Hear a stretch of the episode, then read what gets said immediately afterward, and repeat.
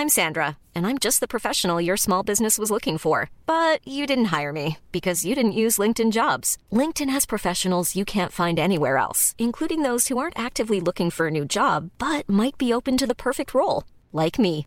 In a given month, over 70% of LinkedIn users don't visit other leading job sites. So if you're not looking on LinkedIn, you'll miss out on great candidates like Sandra. Start hiring professionals like a professional. Post your free job on linkedin.com/people today.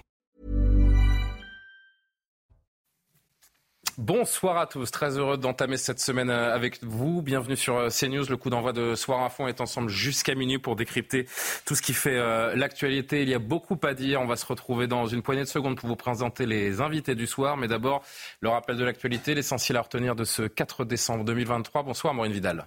Bonsoir Julien, bonsoir à tous. L'auteur de l'attentat près de la Tour Eiffel qui a tué un touriste ce week-end assume et revendique son geste. Les gardes à vue des deux parents de l'assaillant ont été levés en fin d'après-midi sans poursuite à ce stade. Le suspect et une proche à lui sont toujours placés en garde à vue. L'enquête pour assassinat et tentative d'assassinat en relation avec une entreprise terroriste se poursuit. Deux jours après le meurtre d'un supporter du FC Nantes en marge du match de Ligue 1 face à Nice, euh, le parquet de Nantes a mis en examen un chauffeur de VTC pour homicide volontaire et extorsion avec arme. L'autopsie de la victime âgée de 31 ans a révélé deux blessures compatibles avec l'usage d'une arme blanche, l'une au niveau de l'épaule, l'autre sur le thorax, a précisé le procureur. Des dizaines de chars israéliens sont entrés dans le sud de la bande de Gaza aujourd'hui. Ça affirme agir avec force dans la ville de Kanyounes, proche de la frontière avec l'Égypte. Objectif pour l'armée détruire les points stratégiques du Hamas et éliminer ses combattants. Enfin, cette folle histoire à Villejuif, dans le Val-de-Marne. Un petit avion avec à son bord trois passagers atterris d'urgence en pleine ville. L'instructeur et ses deux élèves sont grièvement blessés, mais leur pronostic vital n'est pas engagé. Un atterrissage d'urgence dû à un problème de moteur, selon la préfecture. Une enquête pour blessure involontaire et mise en danger de la vie d'autrui a été ouverte. Merci Maureen. On vous retrouvera chaque demi-heure pour un journal complet. Parmi nous ce soir, Gabrielle Cluzel, directrice de la rédaction de Boulevard Voltaire. Bonsoir, bonsoir cher Gabriel. Reda Bellage est avec nous également. Bonsoir, merci d'être là. Porte-parole Île-de-France de l'unité SGP euh, Police. Ce sera évidemment euh, important de vous entendre euh, ce soir. Jean-Sébastien Ferjou, en ce lundi soir, nous a rejoint également. Bonsoir Jean-Sébastien, directeur d'Atlantico. Karim Abric de la rédaction de CNews, tout comme Amoré Bucco pour les infos police justice. Et, il y en a beaucoup encore une fois ce soir. Merci Patrick Courdet également de vous joindre à nous, psychiatre, criminologue. Vous l'aurez compris, cette édition de Soir Info est quasiment intégralement consacrée à cette attaque qui a eu lieu euh, samedi soir en plein cœur de Paris, à deux pas de la Tour Eiffel, et ce jeune touriste germano-philippin qui est donc euh, décédé. Va-t-on enfin tirer des conséquences après cette euh, énième attaque sur notre somme Le système a-t-il atteint ses limites en termes de lutte contre la menace terroriste? Sommes-nous victimes de notre propre état de droit? Voici quelques questions auxquelles nous tenterons de répondre juste après la pause. A tout de suite.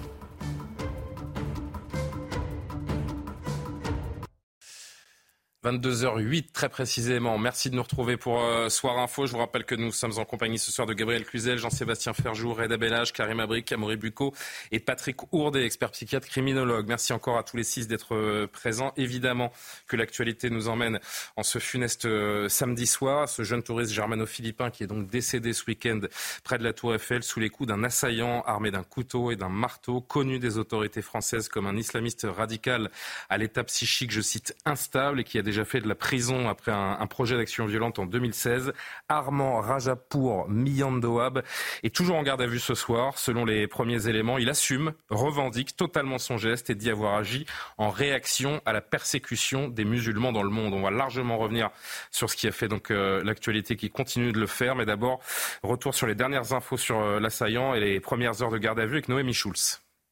L'objectif de cette garde à vue est de déterminer comment ce passage à l'acte a été préparé, si le suspect a agi seul en lien avec euh, d'éventuels commanditaires, euh, à quel moment il s'est euh, procuré les armes, le couteau et le marteau avec lequel il s'en est pris à ses victimes. Pour le moment, le suspect parle, il assume et revendique totalement son geste, selon une source proche de l'enquête.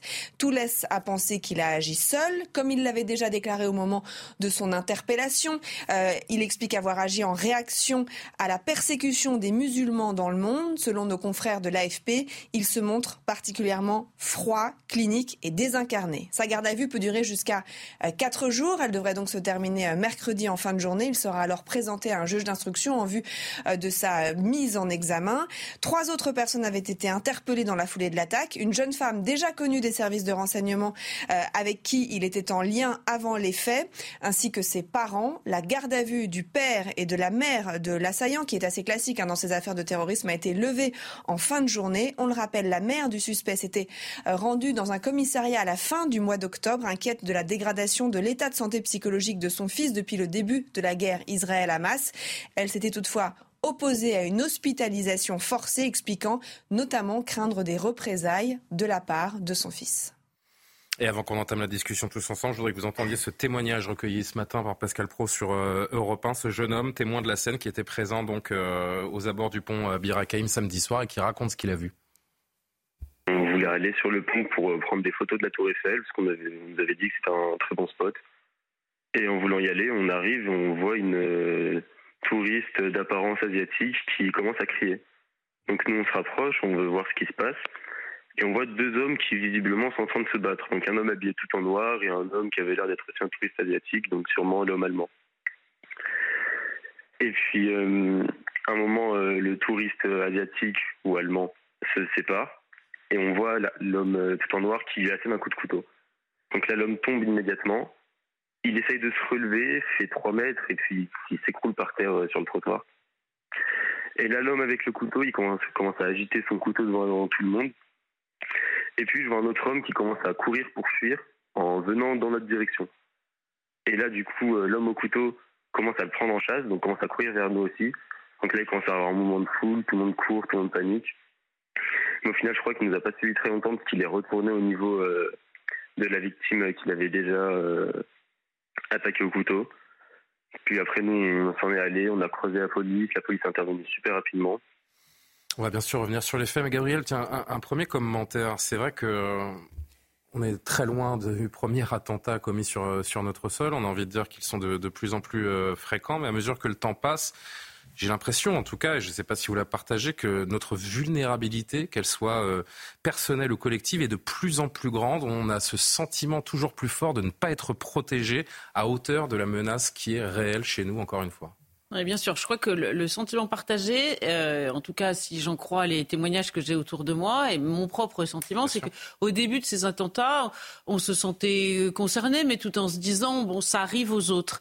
Là, c'est vrai que chacun euh, craint pour ses pour, pour ses propres enfants. Je crois que c'est vraiment la, la, la différence euh, qui s'est installée au fil des années. Il y a eu ce, ce, cet attentat à, à Birakem. Birakem, c'est vraiment un, un, coin de Paris tout à fait chic, si j'ose dire, touristique, animé. C'est vrai que quand il y a du monde, très résidentiel aussi, il y a beaucoup, beaucoup de gens qui habitent.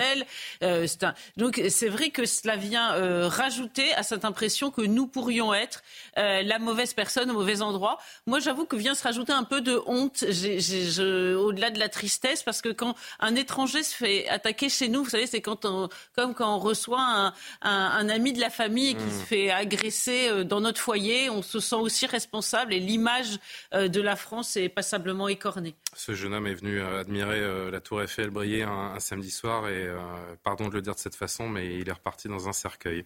Et c'est la triste réalité de ce, samedi soir. Reda Bellage, on, va évoquer, avec Patrick Courdet, bien sûr, on, va prendre le temps de, parler de la question psychiatrique, mais avant d'évoquer ces éventuelles défaillances qui ont conduit à cet attentat, on a vu les photos et on va les revoir, ces images de l'intervention des policiers samedi soir. Encore une fois, on, l'a répété depuis deux jours, mais je pense que c'est important de marteler là aussi euh, la réaction des policiers. Ils ont utilisé un taser pour maîtriser l'individu et pas une arme de poing. Euh, ça dit aussi beaucoup du comportement, du sang-froid de ces, forces de l'ordre, qui réfléchissent beaucoup, même dans le cadre d'une intervention aussi fulgurante, si je puis dire. Oui, euh, je pense que depuis... alors, certaines personnes le prendront de manière positive, d'autres de manière négative, parce qu'on risque d'avoir, s'il n'y a pas d'irresponsabilité pénale, il y aura un procès. Et ça, c'est plutôt une bonne nouvelle. Maintenant, euh, nous, policiers, on se pose une autre question, c'est que depuis, euh, comme je l'ai déjà dit sur votre plateau, euh, il y a un avant, un après Naël. Aujourd'hui, un policier a peur de sortir son arme. Parce qu'il risque d'être attaqué, soit par les politiques, soit par certaines personnes de la société parce qu'il a fait usage de son arme de service. pardon de vous couper, mais c'est-à-dire que ces policiers ont tellement peur des conséquences du fait de sortir une arme de poing que même dans un cas comme celui-ci où ils sont potentiellement en grand danger eux-mêmes, ils préfèrent ne pas utiliser leur arme et se mettre en danger plutôt que de... Euh, Aujourd'hui, si vous avez... Euh, parce qu'en général, le collègue qui, est équipé du, taser et euh, de son arme, hein, parce qu'il est obligé d'avoir son arme sur lui, il va se poser la question. Est-ce que je dois faire usage de mon taser Est-ce que je dois faire usage de mon arme? Maintenant, les conditions réglementaires et de légitime défense, à mon sens, elles étaient réunies, mais le collègue a été très, très, les collègues ont été très très bons puisqu'ils ont, euh, comme on le voit sur les images, pu progresser avec l'individu. Ce dernier, il, a pas, on, sentait qu'il n'était pas en confiance, qu'il n'avait pas. Il a d'abord menacé d'avoir un gilet explosif, je crois. Oui, oui, c'est ça. Oui. Et donc les collègues ont, hésité euh, à ce moment-là euh, à l'interpeller tout de suite. Et on voit sur la sur l'interpellation, enfin le, au moment où ils sont confrontés à l'individu, ils sont autour de l'individu, ils le lâchent pas. On, le, on voit qu'ils l'écartent de la voie publique afin pour l'emmener dans un lieu qui est isolé. Je veux dire là, c'est c'est une, une, intervention qui est euh, magnifique et les collègues ont fait vraiment preuve d'un grand professionnalisme. Mais je rappelle que même le taser a fait polémique dans ce pays. Hein, oui, et puis en plus, euh, le taser, il tire une première fois, le collègue. Parce que moi, je crois qu'il a été raté une première fois. Non, c'est pas ça, c'est que des fois, ça arrive. Ça, moi, oui, ça, touche les vêtements. Ça m'est déjà arrivé. Sur certains vêtements, euh, notamment les pulls, euh, bah, on n'arrive pas à, ça, ça fonctionne pas, exactement. Ça arrive pas, il n'y a pas le contact. Et du coup, il a eu le temps, le sang-froid de, de remettre une cartouche sur le taser et de, et de tirer. Mais euh, voilà, c'est une intervention optimum. On ne peut pas toujours faire ça. Aujourd'hui, ils ont, euh, pardon, samedi, ils ont réussi à le faire. Et euh, comme vous le dites, franchement, bravo. Mais aujourd'hui, le mm. policier, il réfléchit à deux fois avant de sortir son arme. Oui, Amaury, vous vouliez apporter une précision? Non, j'allais dire que, bon, moi, je ne veux pas faire le travaux de, l'inspecteur des travaux finis vis-à-vis de ces policiers qui ont effectivement fait un, beau travail. Mais les policiers ont presque pris un risque, si vous voulez, à ne pas utiliser leur arme de service. Parce que qu'est-ce qui s'est passé? Les policiers ont aperçu cet homme après qu'il avait fait cette victime germano-philippin qu'il a tué, l'ont aperçu, ont dégainé leur arme, mais ne s'en sont pas servis. L'homme, c'est à ce moment-là, l'assaillant a pris la fuite et dans sa fuite, a agressé deux autres personnes avec un marteau. Donc, heureusement, il l'a fait avec un marteau, donc il n'a tué pas d'autres personnes, mais s'il il aurait pu tuer d'autres personnes, si vous voulez, dans sa fuite. Et là, les, les, policiers auraient presque une responsabilité de ne pas avoir arrêté avant sa course et de finalement ne pas avoir fait usage de leur arme ou de leur taser dès le début. Oui, mais c'est le risque, excusez-moi, le risque fonctionne dans les deux sens, en fait. Oui. Mm. Évidemment. Le risque fonctionne dans les deux sens. Euh, avançons sur ce, sur ce sujet. L'assaillant dit euh, dans cette garde à vue dont nous avons les premiers éléments avoir choisi de mener son attaque près de la Tour Eiffel parce que selon lui c'est un lieu symbolique et qu'il n'a pas supporté que la Tour Eiffel soit allumée récemment aux couleurs d'Israël. Euh, Jean-Sébastien, ces actes ils sont souvent corrélés euh, à une guerre comme celle donc euh, entre Israël et le Hamas depuis le, le 7 octobre tout ce qui se passe à l'international a un impact sur notre sol ou on peut euh, parler juste d'un prétexte? Non, je crois que ce n'est pas un prétexte. On voit bien que l'administration pénitentiaire dit que les gardiens, les agents de l'administration pénitentiaire sont confrontés à plus euh, d'agressivité de la part de certains détenus depuis le début du conflit entre Israël euh, et le Hamas. On voit bien que le Hamas lui-même est dans une stratégie d'exploitation des failles des sociétés européennes pour essayer de porter sa cause. il n'y a pas que le Hamas, on sait très bien que les Turcs ou d'autres, sur les réseaux sociaux, poussent les feux d'un certain nombre de conflits, pas tant parce qu'ils se préoccupent d'ailleurs du conflit euh, lui-même que parce que ça s'inscrit dans leur stratégie et dans la stratégie qu'ils ont de projet véritablement de conquête islamiste sur l'Europe. Je ne vous parle pas là de grand remplacement, c'est très différent, c'est mmh. un projet politique, et ce projet politique, il a été établi il y a plusieurs décennies. Ils ont fait le constat, encore une fois, selon eux, que l'Europe serait le ventre mou de l'Occident, et donc ils font tout tout pour appuyer sur les failles des sociétés européennes et pour finalement miser sur la victimisation, sur le sentiment de victimisation que peuvent ressentir un certain nombre euh, de musulmans qui, heureusement, loin s'en faut, n'écoutent pas tous euh, ce, genre, euh, ce genre de voix-là. Mais bien sûr que ces conflits-là participent de la situation actuelle et les discours que nous tenons dessus, ou les discours notamment de la France insoumise ou d'un certain nombre de militants des coloniaux, entretiennent ce sentiment de victimisation parce qu'on est en réalité, vous savez, ce qui est le plus tragique dans tout ça, c'est qu'ils méprisent profondément les musulmans parce qu'ils ne s'en servent que que comme marchepied, les uns de leur stratégie électorale, les autres de leur stratégie euh, politique de conquête islamique. Ils se fichent éperdument des gens. On va en parler tout à l'heure. Euh, Patrick Courdet, euh, là encore, pour les premiers éléments de cette garde à vue, il apparaît que l'individu, et Noémie l'a rappelé, on, l'a vu il y a un instant, très froid, il apparaît très froid et clinique et désincarné. Qu'est-ce que ces mots évoquent à l'expert psychiatre que vous êtes? D'emblée, je ne l'ai pas connu, je ne le connais pas, je n'ai pas vu l'expertise, je n'ai pas vu les bilans. Lorsqu'on parle de personnes de froides, désincarnées, on pense tout de suite à, un problème de psychose. A priori, il a été suivi en psychiatrie, il avait eu un traitement, il a été hospitalisé, il est sorti, il avait eu euh, une obligation de soins, pas une injonction, juste une obligation, et euh, il a vu des médecins qui, à un moment donné, ont dit bah, il va bien et, semble-t-il, aurait pu arrêter le traitement. Moi, je suis très étonné de ça. Il faut savoir que les traitements neuroleptiques, ça ne marche pas en trois jours. On, a la grippe, on prend du paracétamol et puis on va mieux. On a le Covid, on prend quelques trucs, puis ça, va mieux a priori. Le traitement psychiatrique, surtout ce qu'on appelle les antipsychotiques, ça marche à peu près au bout d'un mois, facilement. Et quand on arrête le traitement pendant un mois, voire deux mois, voire encore un peu plus, l'effet qu'il y a eu de concentration ne, ne, un dérèglement il n'y a pas de dérèglement visible. Il y a une modification de l'humeur, il peut y avoir une, modification psychocomportementale, etc., mais qui reste, on va dire, entre guillemets, entre, dans les normes. Et si à ce moment-là, il voit un médecin, peut-être pas un spécialiste, je ne sais pas, qui dit, ben voilà, moi j'ai arrêté mon traitement il y a un mois, euh, je vais très bien, la personne va dire, ben, continuez à l'arrêter, on se revoit dans quelques temps. Or, la dégradation psychique va se faire lentement jusqu'au moment où les processus délirants, hallucinatoires, euh, vont euh, réapparaître et avec des convictions peut-être délirantes, vont risquent de passer à l'acte. Hmm.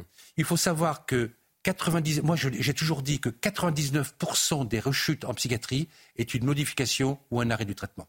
On verra si euh, justement c'est un raté psychiatrique, un ratage psychiatrique, comme l'a évoqué le ministre de l'Intérieur dans, un instant. Je voudrais juste qu'on entende, avant de vous entendre Karima, le témoignage de cet ami du, euh, terroriste qui euh, nous donne peut-être un petit peu plus d'informations sur le profil de cet homme.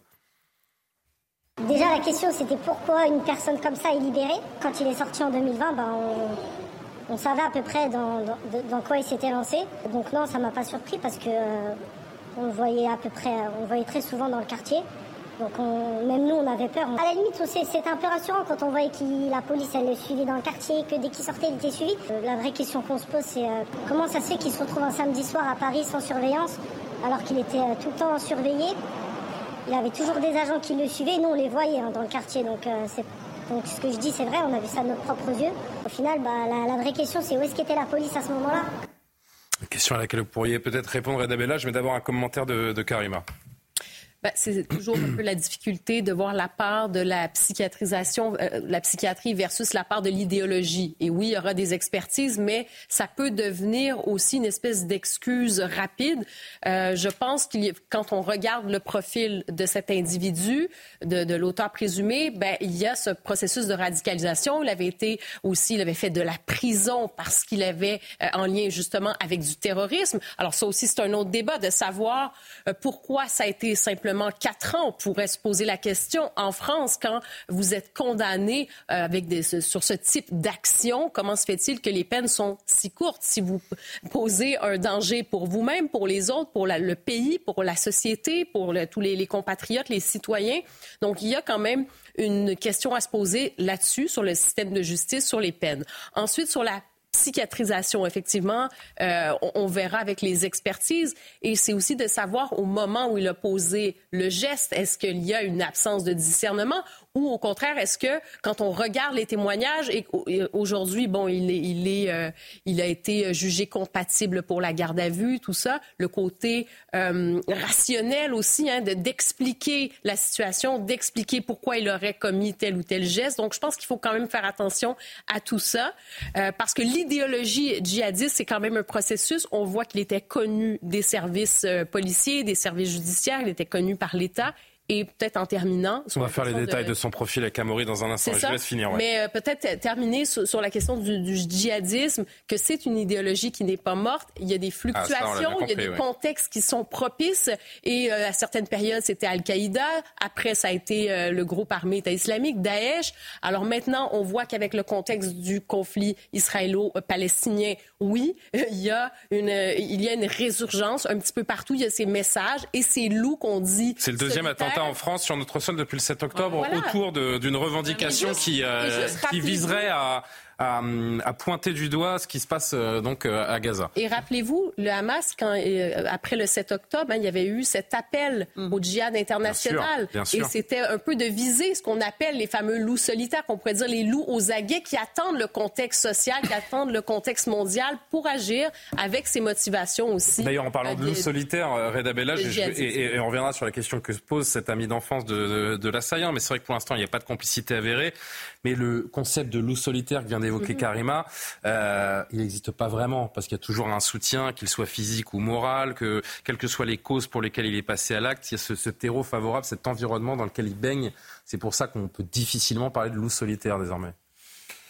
Écoutez, après, euh, les gens, euh, il a eu, euh, pour l'instant, on parle dans les médias qu'il a eu des contacts avec des terroristes ou d'anciens terroristes, et c'est vrai que c'est. Avec l'assassin Samuel Paty, notamment. Vous savez, le, la grosse problématique à laquelle on doit faire face, c'est les réseaux sociaux, on dit souvent. les messages cryptés pour les, pour les collègues, c'est très, très, très compliqué. Et euh, après, vous pouvez pas tout surveiller, tout contrôler. Après, pardon, hein, mais c'est vrai que depuis quelques jours, depuis quelques jours, j'entends beaucoup, euh, oui, les réseaux sociaux, la radicalisation sur les réseaux sociaux, mais euh, il y avait des, individus radicalisés, des attentats avant qu'il y ait des réseaux sociaux. Oui, oui, mais c'était pas pareil. Il y, a eu un travail du, ministère de l'Intérieur. on a démantelé beaucoup de, salles de prière avec, avec des fermetures administratives de salles de prière.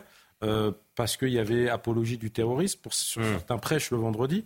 Euh, maintenant, sur les réseaux sociaux, euh, on ne peut pas fermer les réseaux sociaux. Donc pour nous, c'est très compliqué de, de faire suivre. C'est difficile d'avoir des réquisitions aussi pour pouvoir contrôler ou surveiller les individus, parce que vous restez quand même dans de l'administratif. On n'est pas, euh, c'est pas pardon, judiciarisation. voilà, exactement des, des, fiches S. Et pour répondre euh, au jeune homme, Hmm. Euh, il y a un moment... Comment expliquer qu'un islamiste identifié, condamné pour terrorisme, se promène au pied de la Tour Eiffel un samedi soir? Bah, Déjà, il a, fait, il a fait 4 ans alors que sa peine pouvait aller jusqu'à 10 ans. Faut... Déjà, ça, c'est pas nous qui décidons, c'est la justice. Et c'est le juge qui a, qui a jugé. Et euh, après, euh, comment, en moyenne, selon son niveau de, de, de, dangerosité, ou selon la fiche S, le niveau de fiche S, c'est trois, trois collègues en moyenne. Qui le suivent au quotidien Oui, oui, mais selon, euh, en fonction de la mission, parce que vous pouvez avoir une mission qui dure sur 15 jours, une semaine, un mois, euh, et euh, parallèlement à ça, si vous voulez être vraiment optimum. Pardon, mais juste pour qu'on comprenne bien, et je vais vulgariser au maximum, et, et je veux pas, sans, sans, aucune offense, euh, mais ils étaient en RTT, ceux qui le surveillaient samedi soir? Ah non, non, c'est pour ça que je vous dis, on ne peut pas surveiller chaque fiche, chaque fiche, euh, les, les, les, Chaque fichier S ne peut pas être surveillé au quotidien. C'est impossible. C'est pour ça que ça existe, la fiche S. La fiche S, c'est un. Donc il y a pas trois, ce que je veux dire, c'est qu'il n'y a pas trois agents de la DGSI ou de ah notre service, 24 heures ah sur 24, 365 jours par an sur un individu. ça n'existe pas. Il y en a combien? Il y en a 5000, 6000 euh, vous imaginez donc, faut tout, euh, Il faudrait 15 000 agents de la DGSI 24-24 sur les. D'accord. Impossible. Donc du coup, par contre, et c'est à ça que sert la, la, fiche S, c'est que tous les policiers qui vont contrôler cet individu, euh, je sais pas, au moment où il, il conduit un véhicule ou n'importe quoi, Justement, ils vont le contrôler, on va le passer au fichier des personnes recherchées, et là, on va voir la fiche, la fiche, S.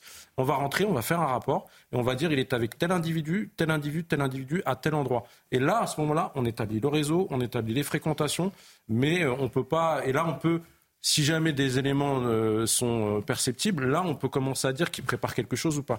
Et l'acte solitaire, c'est là-dessus qu'il faut insister. C'est ça, on peut. Il est très difficile à déceler, très très difficile.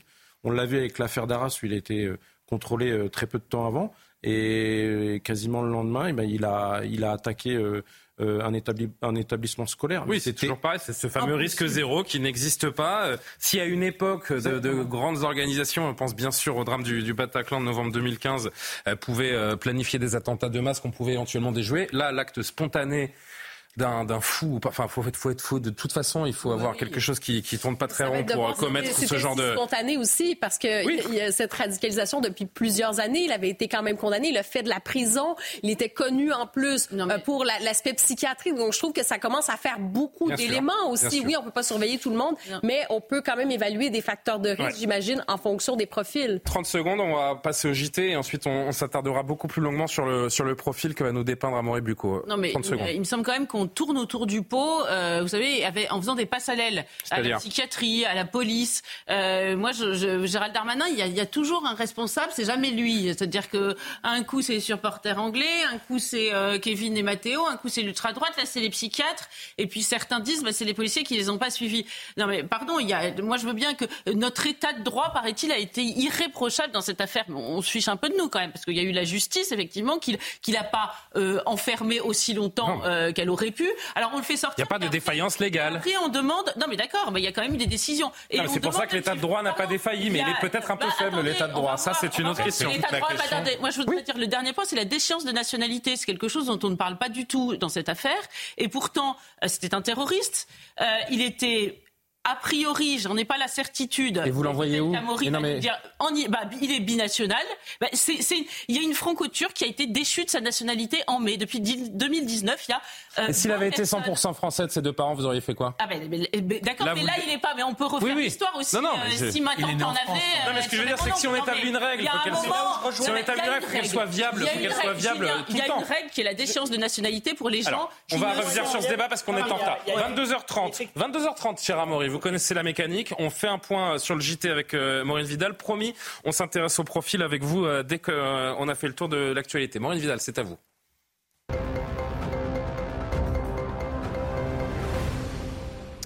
Deux jours après le meurtre d'un supporter du FC Nantes en marge du match de Ligue 1 face à Nice, un chauffeur de VTC a été mis en examen pour homicide volontaire et incarcéré. Le suspect est connu de la justice. L'autopsie de la victime âgée de 31 ans a révélé deux blessures compatibles avec l'usage d'une arme blanche, l'une au niveau de l'épaule, l'autre sur le thorax, a précisé le procureur. Écoutez.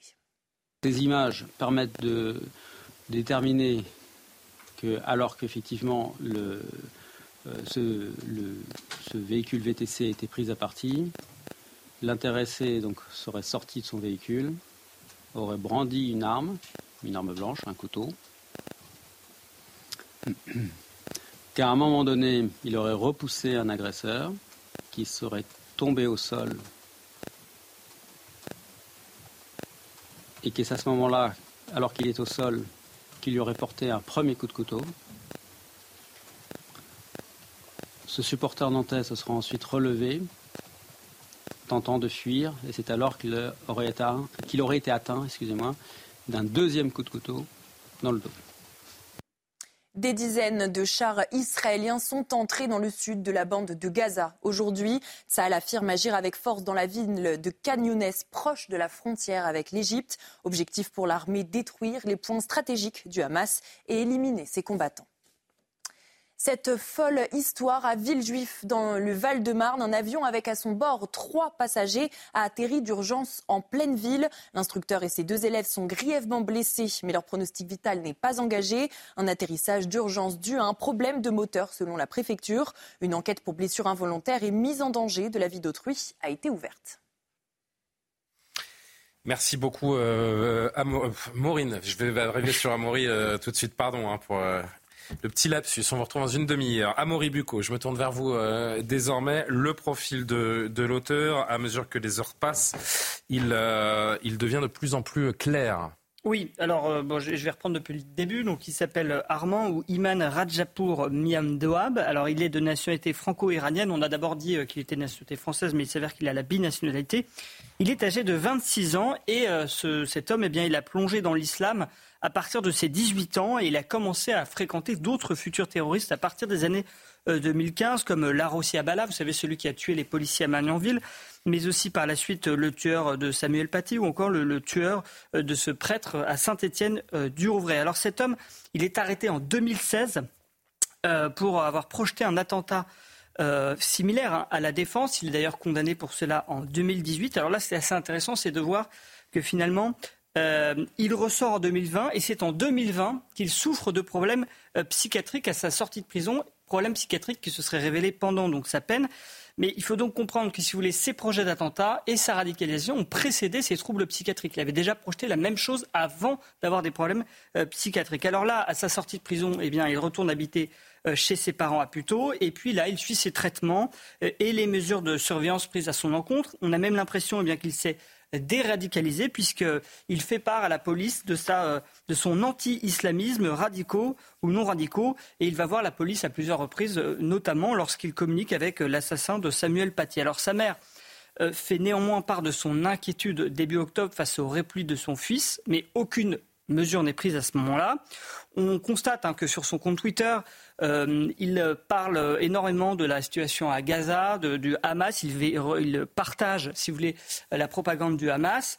Et donc, euh, c'est à ce moment-là que sa mère voit qu'il se replie euh, sur lui. Et d'ailleurs, son attaque a été euh, alors attendez, je reviens, excusez-moi. Donc il, partage les publications du Hamas et puis son attaque est soigneusement euh, réfléchie puisqu'il a expliqué finalement qu'il avait choisi euh, la Tour Eiffel parce que c'était un lieu symbolique, hein, puisque c'est eu lieu juste à côté de la Tour, Eiffel et qu'il n'a pas supporté que la Tour Eiffel eh bien, soit pavoisée aux couleurs d'Israël pour justement soutenir Israël. Alors il a même tourné une vidéo pour faire allégeance à l'État islamique juste avant de passer à l'acte vidéo qu'il a d'ailleurs postée sur les réseaux sociaux. Puis il a enfin déclaré aux policiers, euh, quand ils l'ont interpellé, eh bien qu'il effectivement ne supportait pas le sort réservé aux musulmans en Afghanistan, mais aussi en Palestine. Il accuse la France d'être complice de la politique euh, d'Israël. Et donc, si vous voulez, le paradoxe dans toute cette histoire, c'est que finalement l'accent a été mis euh, sur son profil psychiatrique assez rapidement. Mais quand on regarde son attaque, ses motivations, tout cela est assez rationnel et semble correspondre au contexte international autour du conflit israélo-palestinien. Justement, avant qu'on en discute et qu'on en parle avec vous, notamment bien sûr Patrick Courdet, écoutez le Gérald Darmanin qui ces dernières heures euh, expliquait cette attaque euh, comme un ratage psychiatrique. Nous avons fait le maximum dans le cadre de la loi euh, actuelle. En tout cas, les services du ministère de l'Intérieur ont fait le maximum. Voilà quelqu'un qu'on a arrêté en 2016, qui, qui s'est converti à l'islam en 2015, très jeune, qui a fait quatre ans de prison. Il a fait l'intégralité à quelques jours près euh, de sa peine de prison, qui a été suivi judiciairement. Et grâce à ce suivi judiciaire, le médecin psychiatre a pu de nouveau faire une injonction de soins parce qu'il a une maladie mentale manifestement très prononcée. Et une fois qu'on a terminé cela, la peine de prison, le suivi euh, judiciaire et psychiatrique, il y a manifestement eu un ratage, non pas dans le suivi des services de renseignement, mais il y a eu un ratage manifestement psychiatrique, puisque les médecins, à plusieurs reprises, euh, ont considéré qu'il allait mieux, qu'il était plus normal et qu'il pouvait vivre, si j'ose dire, euh, librement. Euh, Patrick Courdet, si je fais la traduction du ministre, nous, on a bien travaillé du côté de la police, c'est de la faute des psychiatres? Monsieur Darmarin, que je respecte énormément, est politique, il n'est pas médecin ni psychiatre. Après, il a des conseils, des informations. Hein, oui, ils ont des informations, mais c'est pas tout à fait, c'est pas, c'est beaucoup plus compliqué que ça. Euh, comme je disais tout à l'heure, euh, lorsqu'on a des troubles psychiatriques, on peut avoir une vie, on va dire, pseudo-normale. On peut avoir des, comportements qui n'inquiètent personne. Avec le traitement, on se, entre guillemets, normalise. Et à un moment donné, quand on arrête le traitement, il n'y a pas de différence pendant un certain temps. Il voit des psychiatres à ce moment-là. Les psychiatres disent bah, euh, ça va bien, bah, continue comme ça. Si c'est un médecin généraliste qui, en psychiatrie, sont en général c'est pas, pas méchant ce que je dis, il n'y a aucune critique, mais c'est pas leur domaine. Aucune dangerosité d'ordre psychiatrique n'a été identifiée dans le rapport du 21 avril 2023. Le rapport de fin de mesure du 15 mars 2023 concluait à l'archivage de la mesure à son échéance, respect de l'obligation de travail dans la même entreprise depuis 2020, soins conformes aux injonctions médicales, respect des rendez-vous. Le psychologue du binôme de soutien notait une évolution positive du condamné. Parce qu'il était sous traitement euh, moi, j'ai eu une quantité énorme de, patients qui ont présenté des psychoses. Qui, euh, il y en a qui travaillaient dans la banque, il y en a qui travaillaient dans, le côté médical, dans le côté social, etc., etc., qui avaient des gros troubles psychiatriques, qui avaient été hospitalisés à plusieurs reprises, et comme ils suivaient de façon très assidue leur traitement, ils étaient parfaitement insérés. J'ai du mal à comprendre. Qu'est-ce qu'il faut mettre en avant dans cette attaque la, pathologie latente psychiatrique de cet homme ou l'idéologie dans laquelle il est tombé? Lorsqu'on a des troubles psychotiques, on a des convictions. On, crée des convictions et on est certain que ses convictions, c'est la réalité. Moi, je dirais exactement comme euh, un peu, je ne sais pas si c'est le moment de le présenter.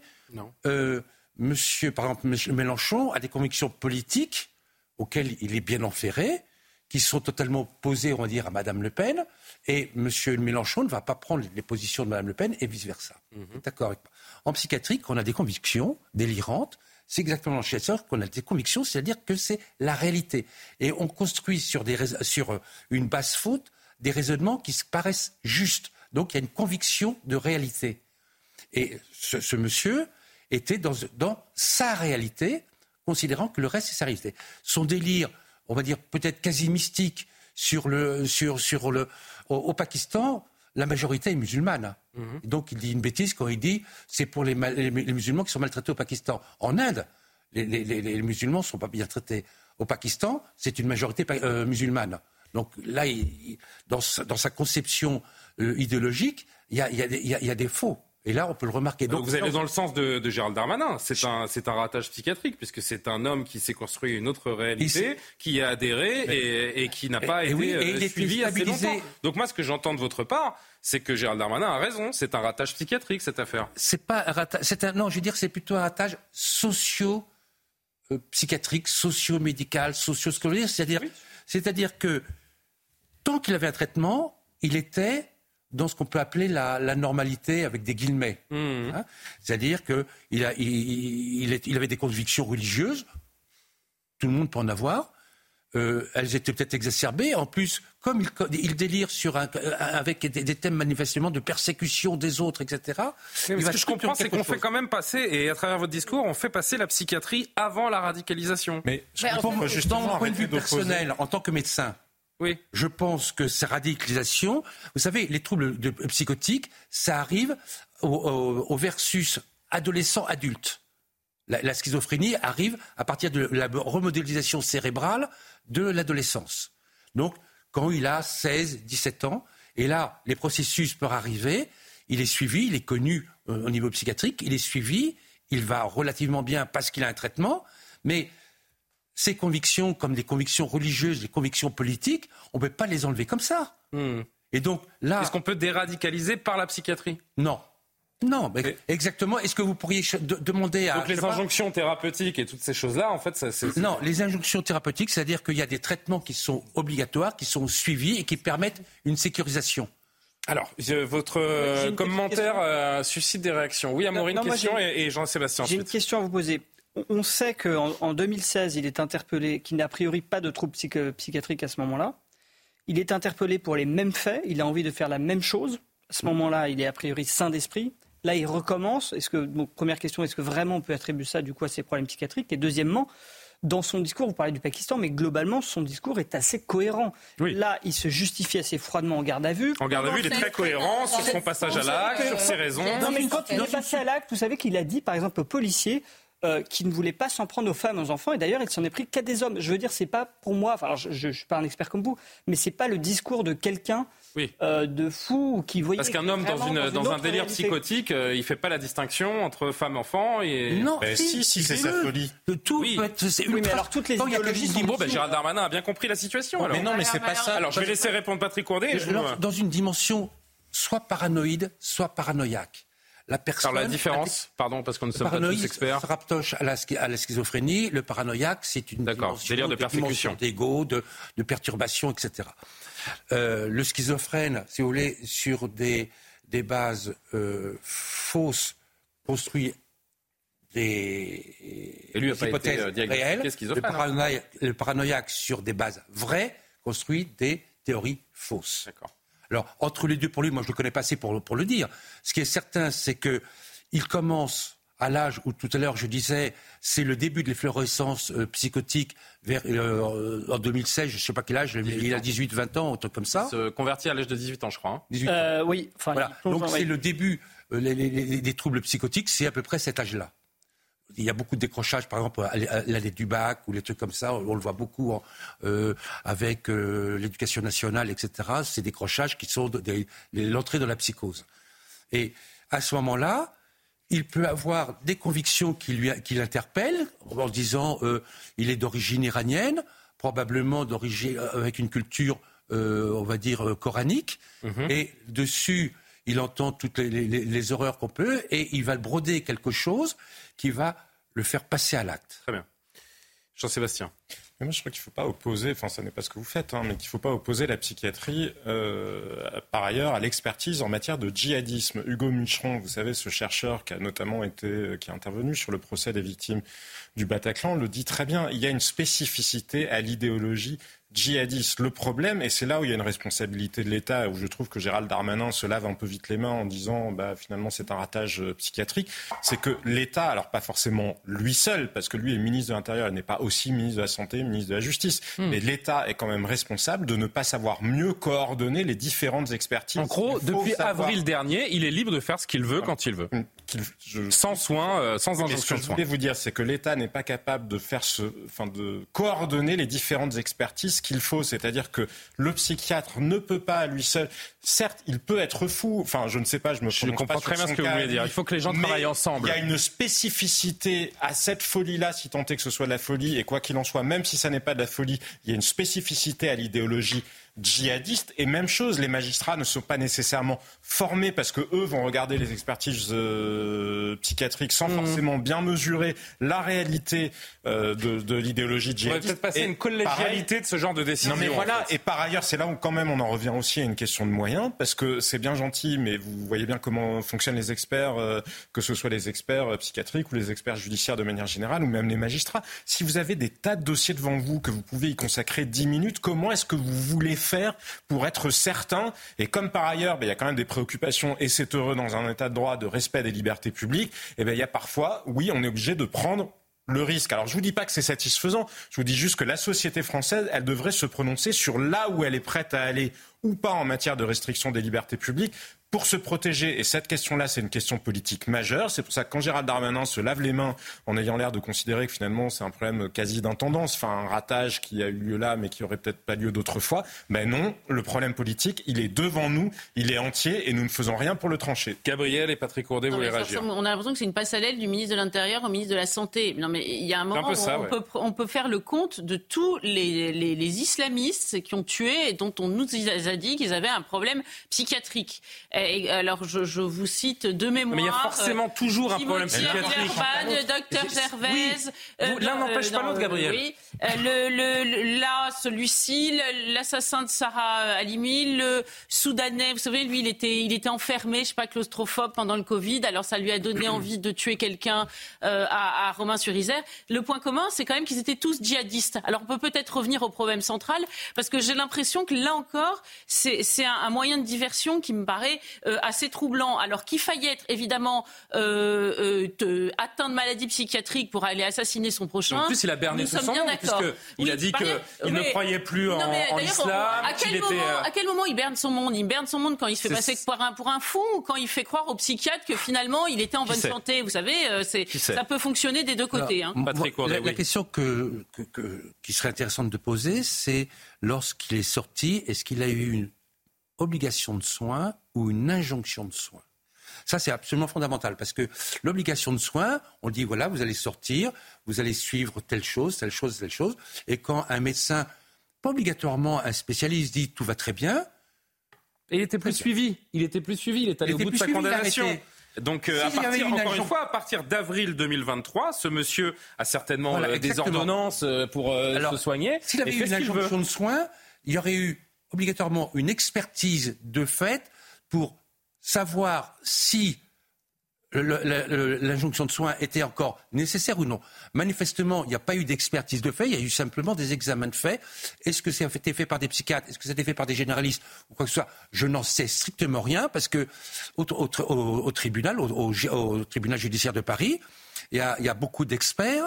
Euh, il y en a qui sont euh, gastro-entérologues, il y en a qui sont neurologues, il y en a qui sont psychiatres, etc., etc. Et éventuellement, le, médecin qui est demandé, qui est cité comme expert, est-ce que c'est le on va dire peut-être, c'est prétentieux de dire le spécialiste, celui qui sait, éventuellement, qui est le sachant? Hmm. On ne sait pas. Là, on n'a pas ces éléments-là, et ça, c'est des choses qu'il faut, je pense, approfondir. C'est là où il y a une responsabilité de l'État et aussi une question politique qui se pose à la société française. Sommes-nous prêts à nous donner les moyens? Parce que c'est aussi une réalité financière, et je sous-estime pas là du tout la spécificité de l'idéologie islamiste. Je comprends, ou djihadiste, je comprends très bien ce que dit, euh, ce que dit Gabriel, mais la société française doit trancher. Est-ce que nous voulons nous donner les moyens justement de gérer ces individus-là? Et je vais vous dire, il y a une deuxième question qui se pose en matière de liberté publique. Mais là encore, mais ça fait longtemps qu'on dit que la psychiatrie française est dans un état mais, mais, mais, mais, les conséquences mais regardez, les, regardez la manière dont regardez la manière dont fonctionne la justice. Et il y a une deuxième question dont je pense qu'il faudrait que nous la tranchions. C'est est-ce que les Français, parce qu'ils veulent se protéger de cette menace-là, sont prêts à prendre des mesures attentatoires euh, finalement aux libertés publiques? Et c'est la question Minority Report. Vous savez ce film qui était rediffusé hier où les policiers peuvent aller arrêter à l'avance des gens parce qu'ils savent qu'ils vont commettre des actes. Eh ben, c'est exactement cette question-là. Et je pense que cette question-là, question il faut la trancher. Dans la non, mais cette question-là, il faut la trancher politiquement. On va la, enfin, on va pas la trancher, mais on va l'aborder. Il y a une question fondamentale que j'ai envie d'exposer, c'est le paupérisme psychiatrique en France. Ah ben ça. Il faut savoir que dans les hôpitaux publics, les médecins plein temps, il en manque 30%. C'est-à-dire que... Euh, un tiers. Voilà, un tiers. Pour les, ce qu'on appelle les, les, les, psychiatres à temps partiel, c'est-à-dire qu'ils sont mi-temps à l'hôpital et à mi-temps dans des établissements publics ou mi-temps dans des cliniques ou mi-temps, etc., etc., il en manque 60%. 60%. Un plan Marshall de la psychiatrie est bah, nécessaire dans notre pays Vous, savez, les lits de psychiatrie. On est du problème du terrorisme au problème de la psychiatrie. Pardon, mais. Alors, attendez, je, vais finir. Mais est-ce qu'on peut pas lier l'un et l'autre euh Non, non, non. Les, lits de psychiatrie. Quand je suis arrivé à l'hôpital en 77, il y avait 2000 lits. Quand j'ai quitté l'hôpital il y a 12 ans, il en restait 500. Eh ben déjà, euh, si on évitait de mettre à chaque, tous, les, tous, tous les djihadistes, hein, au lieu de les mettre en prison, si on évitait de les mettre en psychiatrie, non, je ne parle pas qu'il faut les mettre. Je ne parle pas de les mettre. Non, mais si vous voulez, hein. je suis quand même très gênée. Pardon, hein, je, je, suis quand même très. Bah, pardon, il y en a un certain nombre qui n'ont pas eu de procès. Ça a été terrible pour les familles parce que on, a, décidé qu'ils étaient fous, exactement. Ah ben ça, c'est la loi. Si quelqu'un a des euh, troubles mentaux, c'est-à-dire une aliénation, oui, très bien. il ne peut pas être jugé. Très bien. Moi, moi, ce que je vois, par contre, je suis un esprit simple, c'est que notre sujet, c'est euh, le terrorisme islamique et qu'on est en train de glisser sur un, problème de, santé. Et, ça me paraît être une façon, mais je ne vous accuse pas, mais je pense que c'est une tentation euh, peut-être politique, là aussi, de trouver euh, une, porte de sortie à une, à une situation inextricable qu'est l'islamisme dans, notre pays. Ce que disait, une minute, mais juste un mot pour aller dans votre oui, mais... ce que je disais, enfin, je le citais tout à l'heure, Hugo, Hugo Micheron, qui disait justement, il ne faut pas surpsychiatriser. Il y a une spécificité de l'idéologie islamiste. Il y a des individus qui, par ailleurs, ont des troubles euh, psychiatriques, mais quoi qu'il en soit, c'est cette spécificité, parce que les personnes qui ont des troubles psychiatriques ne sont pas plus violentes que les autres. En ah, revanche, ceux qui vous plaît, Monsieur André va partir dans une minute. Alors, ce que je voudrais dire, euh, c'est que euh, quand j'ai commencé à être expert en 82, mhm. et qu'on est expert, il y a une année probatoire où on nous dit faites les trucs, on va voir si c'est bien ou non, puis après ils oublient de savoir si c'est bien ou non. A priori, ça le plaît. Pour tout ce qui était criminel, nous étions deux psychiatres. Maintenant, l'expertise, c'est un psychiatre. C'est-à-dire qu'avant, il y avait une dualité d'experts qui n'existe plus. dire que Mais dans, ce cas-ci, c'est juste qu'il a été expertisé et on, lui, on l'a laissé partir. Je ne sais pas s'il a été expertisé, c'est pas sûr. Oui, oui. Est-ce que ça a été écrit qu'il a été expertisé? Vous voulez dire avant, avant le mois d'avril dernier? Oui. Avant le mois d'avril dernier, il a été, il a été suivi par des psychologues qui, ont, qui, ont, vu, qui ont remis un rapport qui concluait à l'archivage de la mesure à son échéance. le rapport est une expertise. Ça, je, vous m'en posez des questions. Ça, ça, bah, des questions il, était, il était écrit qu'il respectait l'obligation de travail dans bah une même entreprise depuis trois ans, qu'il ses soins étaient conformes aux injonctions médicales, qu'il respectait ses rendez-vous, et donc il notait les psychologues une évolution positive euh, du condamné. le psychologue ou le psychiatre? Le psychologue. Bon. Donc c'est pas un point de autre chose, c'est vrai. Non, le psychiatre, c'est psychiatrique. Vous voulez rester jusqu'à la prochaine heure ou pas? Pas de problème. Parce que là, on est, je, dois absolument marquer une pause et, c'est vrai que c'est passionnant de vous entendre et de vous voir débattre les uns avec les autres. Attention, hein. ça, ça vous dérange pas? Au contraire. Une petite demi-heure de plus? Eh ben merci Monsieur Ourdet, vous restez avec nous. On va marquer une pause tranquillement donc et on va se retrouver un tout petit peu avant 23 h pour le journal et euh, la poursuite de, nos débats. Faut-il sortir de notre état de droit? Euh, Va-t-on enfin tirer les conséquences de euh, tout ce qui se passe dans notre pays? Jean-Sébastien Ferjou l'a évoqué. On va en parler bien plus profondément dans un instant. À tout de suite. La suite de Soir Info, c'est euh, tout de suite en direct et jusqu'à minuit avec euh, tous les invités sur CNews. Je vous représente tout le monde dans une poignée de secondes. Le temps de faire un point sur l'actualité à 23h pile. Maureen Vidal.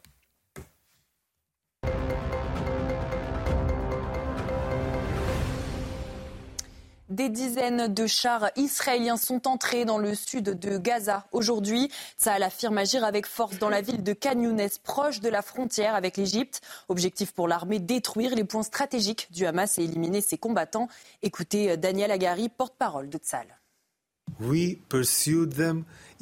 les avons poursuivis dans le nord de Gaza. Nous poursuivons désormais également le Hamas dans le sud de Gaza. Nous opérons avec une force maximale contre les terroristes et les infrastructures du Hamas, tout en minimisant les dommages causés aux civils que le Hamas place autour d'eux comme boucliers. Valentin, l'adolescent interpellé samedi après la découverte de deux corps euh, au domicile familial en Isère, a été mis en examen pour assassinat. Le jeune homme de 15 ans a avoué le meurtre de ses parents aux gendarmes lors de sa garde à vue. Il a réitéré ses aveux devant la juge d'instruction ainsi que la préméditation de son geste. Les deux corps calcinés en partie présentent des blessures par balle au niveau de la tête et du thorax.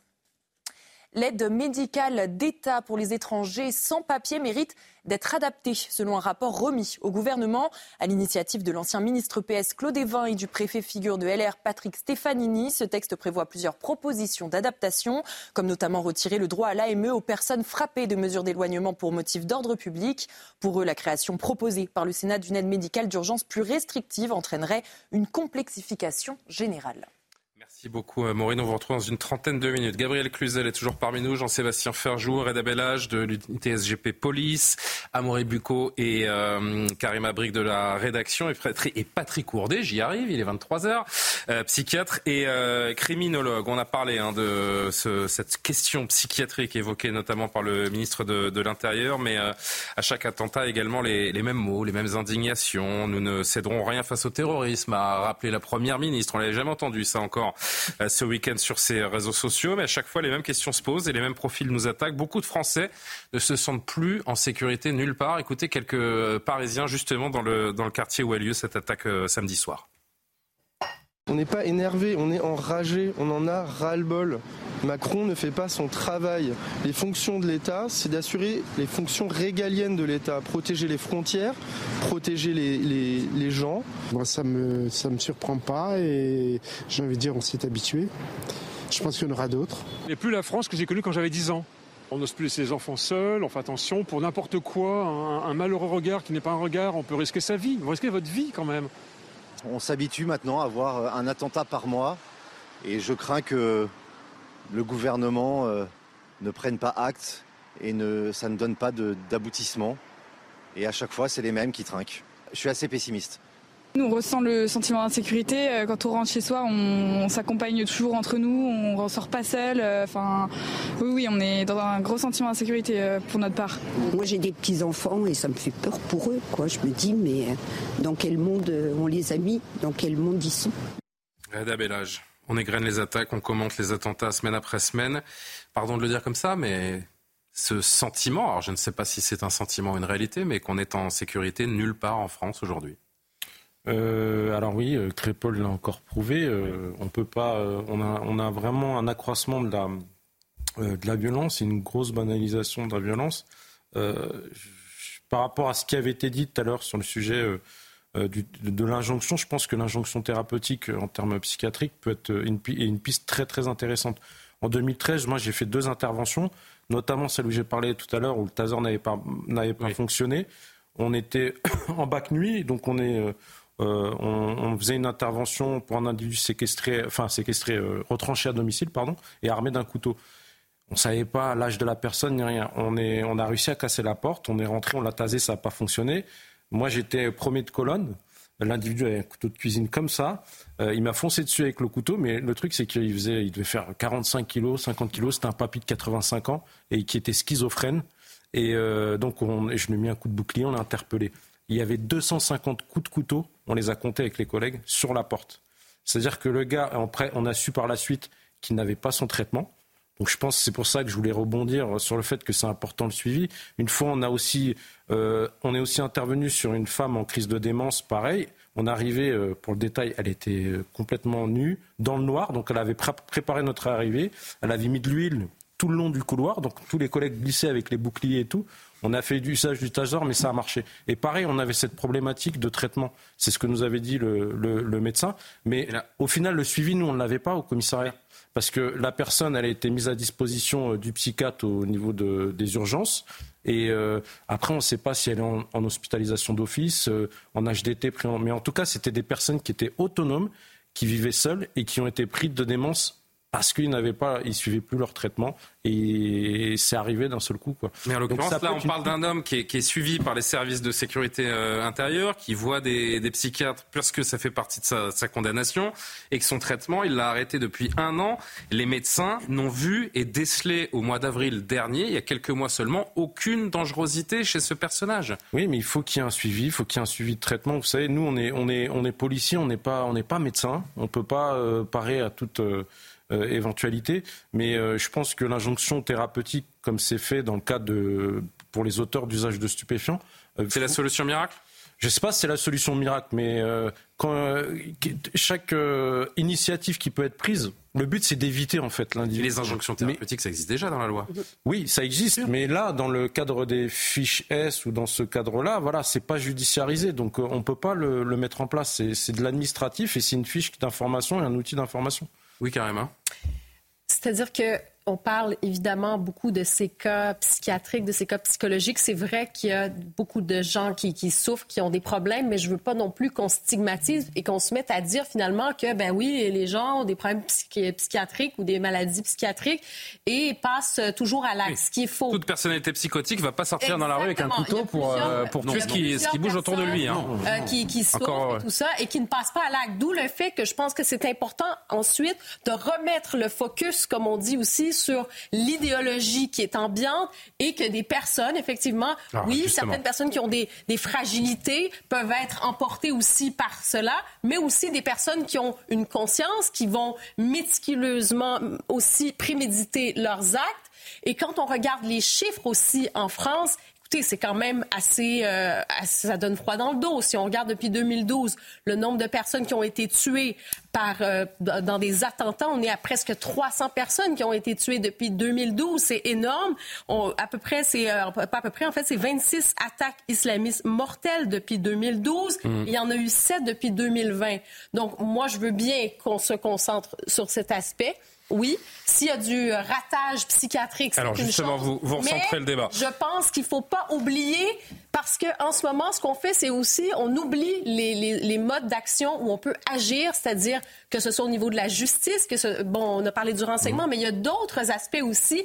Et je pense qu'il ne faut pas faire diversion de ces autres éléments où on a une, possibilité d'action. Justement, ça peut arriver partout, tout le temps. La seule question aujourd'hui, Jean-Sébastien, finalement, c'est est-ce que c'est une fatalité ou est-ce qu'on a aujourd'hui encore les armes pour réagir et, inverser cette tendance macabre qui, euh, qui, se répand sur notre territoire et, et dans d'autres pays, euh, bien malheureusement? Je crois qu'il faut certainement pas confondre la complexité avec la fatalité, parce que le rôle du politique est de toute façon de gérer le réel, quand bien même euh, est-il euh, complexe. Donc non, et je vous le disais tout à l'heure, je pense qu'il y a un certain nombre de choses qu'on peut essayer de mieux faire, mais encore faut-il s'en donner d'une part les moyens, et encore faut-il aussi aller au bout des réflexions qu'on mène, parce qu'il peut y avoir une part de... On peut être dans l'émotionnel au moment où on regarde une situation sans vouloir aller au bout des logiques. Et c'est pour ça que je vous disais que je trouve que Gérald Darmanin ne prend pas en compte véritablement la responsabilité de l'État dans le sens où il ignore le fait que justement la spécificité de l'idéologie djihadiste, et Karima vient de nous, nous rappeler les chiffres, donc on voit bien que c'est quand même, ça n'est pas quelque chose à la marge dans la société française. Ça, ça doit être intégré à l'expertise psychiatrique, comme ça doit être intégré par les magistrats, et que vraisemblablement, ça ne l'est pas assez, aussi bien pour des raisons idéologiques dans un certain nombre de cas que pour des raisons de manque de moyens, parce que c'est difficile d'assurer le suivi de ce genre euh, d'individus et qu'il y en a beaucoup. Et l'autre point, étant, je vous le disais tout à l'heure, est-ce que nous, nous, voulons vivre dans une société à la Minority Report? Et je vous dis pas ça pour dire qu'il ne faut absolument pas se poser la question. On rappelle, hein, pour ceux qui nous regardent, c'est ce film où on est capable d'anticiper des crimes puisque euh, les, individus peuvent voir dans le futur ce non, mais que voilà, les policiers vont aller arrêter les gens juste avant qu'ils commettent un crime. Ils anticipent des arrestations parce qu'ils savent ce qui va se passer. on n'en est pas si loin que ça avec l'intelligence artificielle d'arriver à repérer notamment sur les réseaux sociaux des changements de comportement. Mais moi je pense que c'est un vrai débat politique et qu'il devrait être tranché par les Français et pas par les magistrats à leur place et pas par X ou X experts à leur place dans un coin sans que personne ne soit consulté. Ça doit être un débat qui est mis au cœur de, de, bah, de, nos débats publics parce que justement, on voit bien que cette menace-là, elle, elle, fracture de plus en plus la société française. Tranchons une fois pour toutes sur jusqu'où nous sommes prêts à aller pour nous protéger de cette menace djihadiste qui est clairement là pour durer parce que de toute façon, il y a un projet islamiste vis-à-vis Je ne sais pas jusqu'où nous sommes prêts à aller, mais euh, ce qui est sûr, c'est que d'une certaine manière, Gabriel Cluzel, le système a atteint ses limites dans la lutte contre la menace terroriste dans notre pays.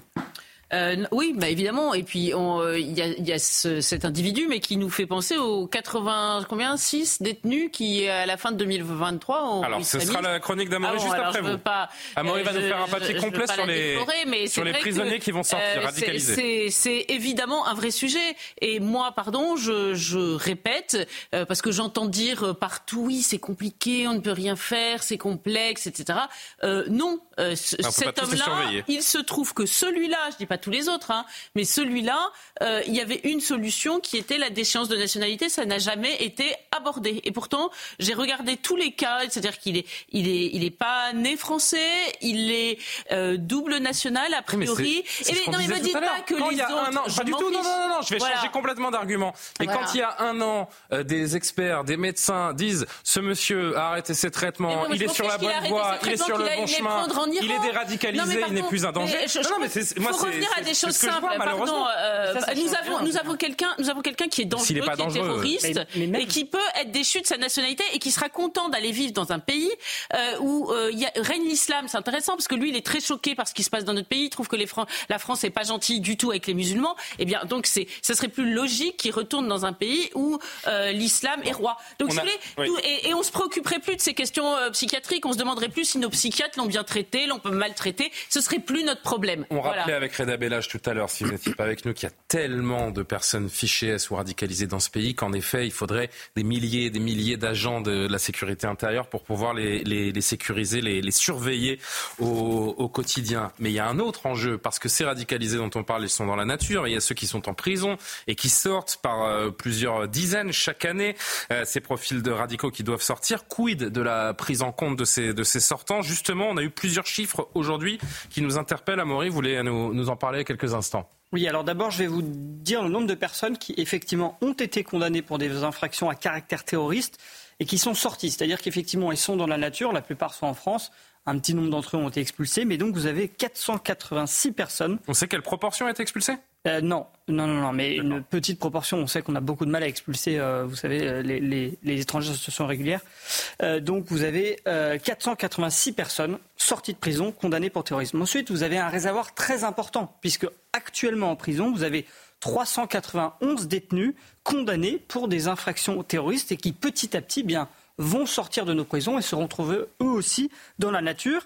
Vous avez donc régulièrement euh, des sorties de prison. Vous en avez déjà 84 d'entre eux qui sont sortis depuis le début de l'année 2023. Vous en avez encore deux qui doivent sortir d'ici le 31 décembre. Et puis l'année prochaine, 2024, 36, 2025, 34, à chaque fois, hein, bien sûr, qui vont faire l'objet de surveillance, et qui donc viennent s'ajouter aux 486 déjà sortis, mais aussi aux nombreux détenus euh, de droit commun radicalisés, qui se sont radicalisés en prison ou radicalisés avant. On estime par exemple hein, qu'il y a 462 personnes actuellement détenues qui sont radicalisés et puis qui eux aussi vont un jour sortir de prison. Alors comment est-ce qu'on les suit ces gens-là? Alors, la première chose eh bien, qui est faite, c'est de d'évaluer leur euh, dangerosité sur une échelle de 1 à 3, le 1 étant le, plus dangereux, le profil le plus dangereux. Et puis il y a trois types de, profils, hein. c'est ce qu'indique une source euh, du côté du ministère de l'Intérieur. Alors vous avez d'abord les désengagés, qui heureusement sont la majorité, environ 60% d'entre eux. Les désengagés, c'est ceux eh bien, qui finalement se sont éloignés euh, de la religion, de la radicalité. Oui, c'est ce qu'a dit le terroriste de samedi. Hein. Alors attendez, non, alors lui ne fait pas partie de cette catégorie, vous allez voir.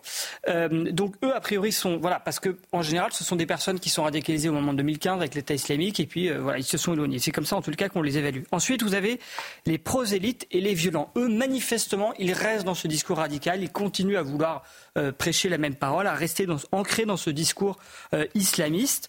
Et puis, vous avez les profils ambivalents. Et c'est là que c'est très compliqué, c'est là qui est effectivement ce profil de l'assaillant. Eux, ils sont troubles, c'est-à-dire que cet assaillant, il avait dit je ne suis plus radicalisé, puis en même temps, il continue à avoir des discussions avec des personnes radicalisées, et c'est ceux-là qui sont très difficiles. Et puis, il y a encore un autre profil au-delà de ces, trois-là, ce sont les profils euh, psy, c'est-à-dire ceux qui, en plus de leur radicalisation, ont des problèmes psychiatriques, on l'a vu, avec cet assaillant. Alors, faut comprendre que c'est l'UCLAT, c'est l'unité de coordination de la lutte antiterroriste qui est chargée d'attribuer le suivi de chacune de ces personnes, une fois qu'elles sortent, à un service de renseignement qui va s'occuper de son euh, suivi. Alors les plus dangereux, bien sûr, sont suivis par la DGSI, qui est l'élite, euh, si vous voulez, du, renseignement. Et puis euh, ceux qui sont moins dangereux, eh bien forcément, ça va être par exemple les renseignements territoriaux ou bien la DRPP, la direction des services de renseignement de la préfecture de police de Paris. Alors il y a un principe qui est phare dans cette surveillance, c'est la continuité entre les services, c'est-à-dire qu'il faut à tout prix centraliser les informations pour que ces personnes,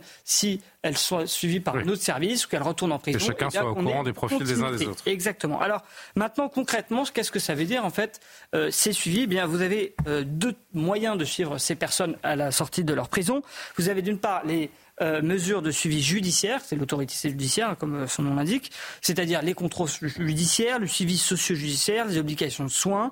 Euh, et donc, ces personnes, c'est dans, elles sortent de prison, et donc il y a, un, souvent c'est un magistrat ou c'est souvent le, juge d'application des peines qui va continuer à suivre son parcours et la renvoyer en prison si elle ne respecte pas son contrat. Ensuite, vous avez une des mesures administratives, là c'est l'autorité préfectorale ou policière, c'est les MICA, c'est les mesures individuelles de contrôle administratif et de surveillance là qui permettent par exemple de limiter les fréquentations de quelqu'un, de lui interdire de rentrer en contact avec d'autres personnes, les restrictions géographiques qui permettent, si vous voulez, de faciliter la surveillance puisqu'on restreint à une zone particulière, mais aussi les pointages au commissariat qui permettent de suivre euh, la personne, son évolution. Et il faut savoir que depuis la création de ces MICAS, depuis 2017, eh bien, il y a 787 personnes qui ont été surveillées par cette mesure. Patrick Courdet, un commentaire à ce que vous venez d'entendre. Comment on fait le tri entre ceux qui ne représentent plus de danger ou pas et, les autres? Il y a toujours euh, une variable euh, insondable. Je vais dire quelque chose de, simplissime, que euh, les médecins qui font les expertises des, des, cas psychiatriques ou considérés comme psychiatriques soit peut-être beaucoup plus formé, beaucoup plus euh, euh, à même de le faire et pas. Et qu'est-ce qu'on fait selon vous de ces radicalisés qui sortent de, prison? On les enferme? Pas obligatoirement s'ils n'ont pas tout trouble psychiatrique, mais ils peuvent avoir un suivi euh, extérieur. Le problème, c'est que en psychiatrie, les consultations pour quelqu'un qui, qui a des troubles, il n'est pas vu toutes les semaines par le psychiatre. De temps en temps, il va avoir le psychiatre une fois par mois, une fois tous les deux mois, ou une fois tous les trois mois. Alors il est suivi par des infirmiers psychiatriques qui éventuellement euh, vont se rendre au domicile. Il peut être suivi dans les centres médico-psychologiques, venir euh, voir les infirmiers, voir des ergothérapeutes quelconques, etc., etc., qui vont des psychologues pour essayer d'avoir un suivi plus régulier. Mais euh, moi, quand j'ai fini mes consultations euh, quand j'ai quitté l'hôpital, je ne pouvais, il était impossible pour moi, avec la file active que j'avais, de voir un patient plus d'une fois par mois. C'était même de temps en temps une fois et demie. Et les patients qui étaient, on va dire, des gentils chroniques, sans, sans méchanceté, sans, sans rien du tout, bien entendu, je les voyais une fois par trimestre éventuellement, pour les renouvellements de traitement, etc. Mais euh, dire qu'un psychiatre, euh, que le, patient va voir un psychiatre une fois par semaine quelque part, c'est totalement, totalement utopique. Je vous ai dit les chiffres qu'il y avait dans le service public. Qu'est-ce qu'on fait, euh, Jean-Sébastien Ferjou, des radicalisés Que peut-on faire Que doit-on faire Et notamment, pour rebondir sur ce que disait Amaury, sur ces, sur ces sorties de prison qui sont donc par plusieurs dizaines chaque année?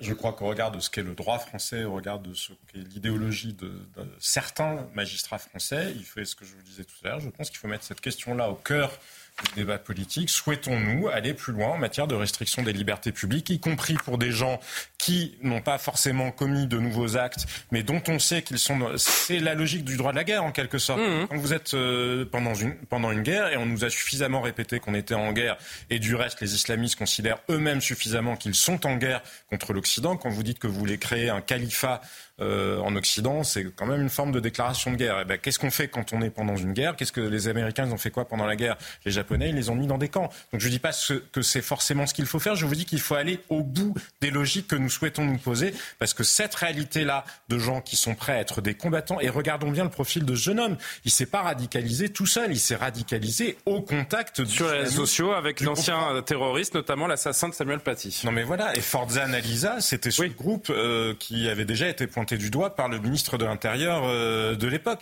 Et donc ces gens-là qui sont dans une hostilité structurelle à la démocratie et aux valeurs françaises, eh ben, qu'est-ce que nous en faisons? Ben, faut-il repousser les limites. spécifiquement la question, plutôt que des magistrats décident à la place. Faut-il repousser les limites de notre État de droit? Pour Jordan Bardella, ça ne fait aucun doute. Je le cite, à partir du moment où vous êtes incarcéré pour des faits, donc il parle des radicalisés en prison, euh, qui sortent de prison pour des faits liés au terrorisme ou à des projets d'attentat et que vous êtes islamiste, par définition, je pense qu'à l'issue de votre peine, on doit réévaluer votre dangerosité. Et si vous représentez encore une menace pour la sécurité nationale, alors vous restez en prison. Ça existe dans le droit français, ça s'appelle la rétention de sûreté je pense qu'elle doit être systématique pour des liés faits, pour des, des faits liés au terrorisme. Faut-il des mesures de privation de liberté pour les, les islamistes en fin de peine?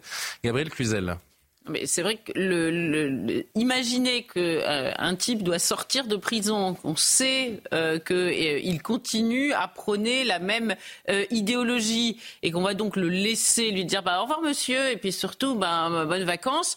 c'est ouais, est en démocratie, hein. on n'est pas en Chine. Oui, très bien, mais non, mais hein. d'accord, mais alors encore une fois, et Jean-Sébastien l'a dit. faisabilité, parce que ça c'est très politique comme déclaration. Pardon, mais au, temps du Covid, on nous a dit qu'on était en guerre, on a réussi à mettre 60 millions de personnes soufflées, c'est et et là, bah, le, terrorisme islamique, on n'est pas capable de dire que c'est une guerre. Bah, c'est quoi? C'est un pique-nique? Non. Donc il y a un moment où il faut, il faut agir et, et, on ne peut pas regarder les passer les attentats comme on regarde passer les trains. Ça devient proprement insupportable. Donc il faut trouver des solutions. L'état de droit est devenu en fait un état de droit pour les, les accusés. C'est plus un état de droit euh, pour les Français. bien les choses. Français Là, ça s'appelle privé de liberté. Non, mais la rétention de sûreté, il l'a pas inventé, il l'a pas sorti de son chapeau. C'est une notion qui existe. Hein, on prive déjà un peu de liberté, si vous voulez, quelqu'un, quand quelqu'un. Ah non, mais moi je, je dis pas que je suis pour ou contre, je dis juste que est-ce que c'est faisable dans un état de droit comme le nôtre? Quand un radicalisé sort de prison, qu'il est jugé extrêmement dangereux et qu'il est placé sous surveillance par la DGSI, entre guillemets, sa liberté, euh, on est au courant de ses conversations téléphoniques, de, des messages qu'il envoie quand ça passe pas par des messages cryptés,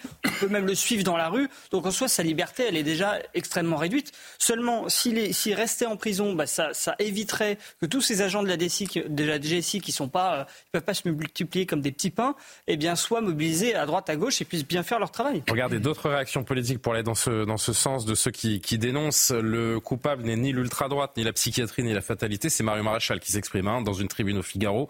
Le responsable, à chaque fois, porte le nom de l'immigration, de l'islamisme, du laxisme judiciaire, de la sécession culturelle, de la haine de la France et du mécréant, de l'aveuglement et de la lâcheté. Je demande solennellement au président de la République d'imposer une mesure forte et urgente, l'arrestation immédiate et l'internement administratif de tous les islamistes fichés de France au nom du principe de précaution de la protection des innocents, le temps d'évaluer leur situation et d'apporter une réponse, une réponse individuelle à chaque cas, nous pouvons nous appuyer sur l'article 15 de la Convention européenne des droits de l'homme qui spécifie qu'en cas de guerre ou qu'en cas d'autres dangers publics menaçant la vie de la nation, toute haute partie contractante peut prendre des mesures dérogeant aux obligations prévues par la présente Convention dans la stricte mesure où la situation l'exige.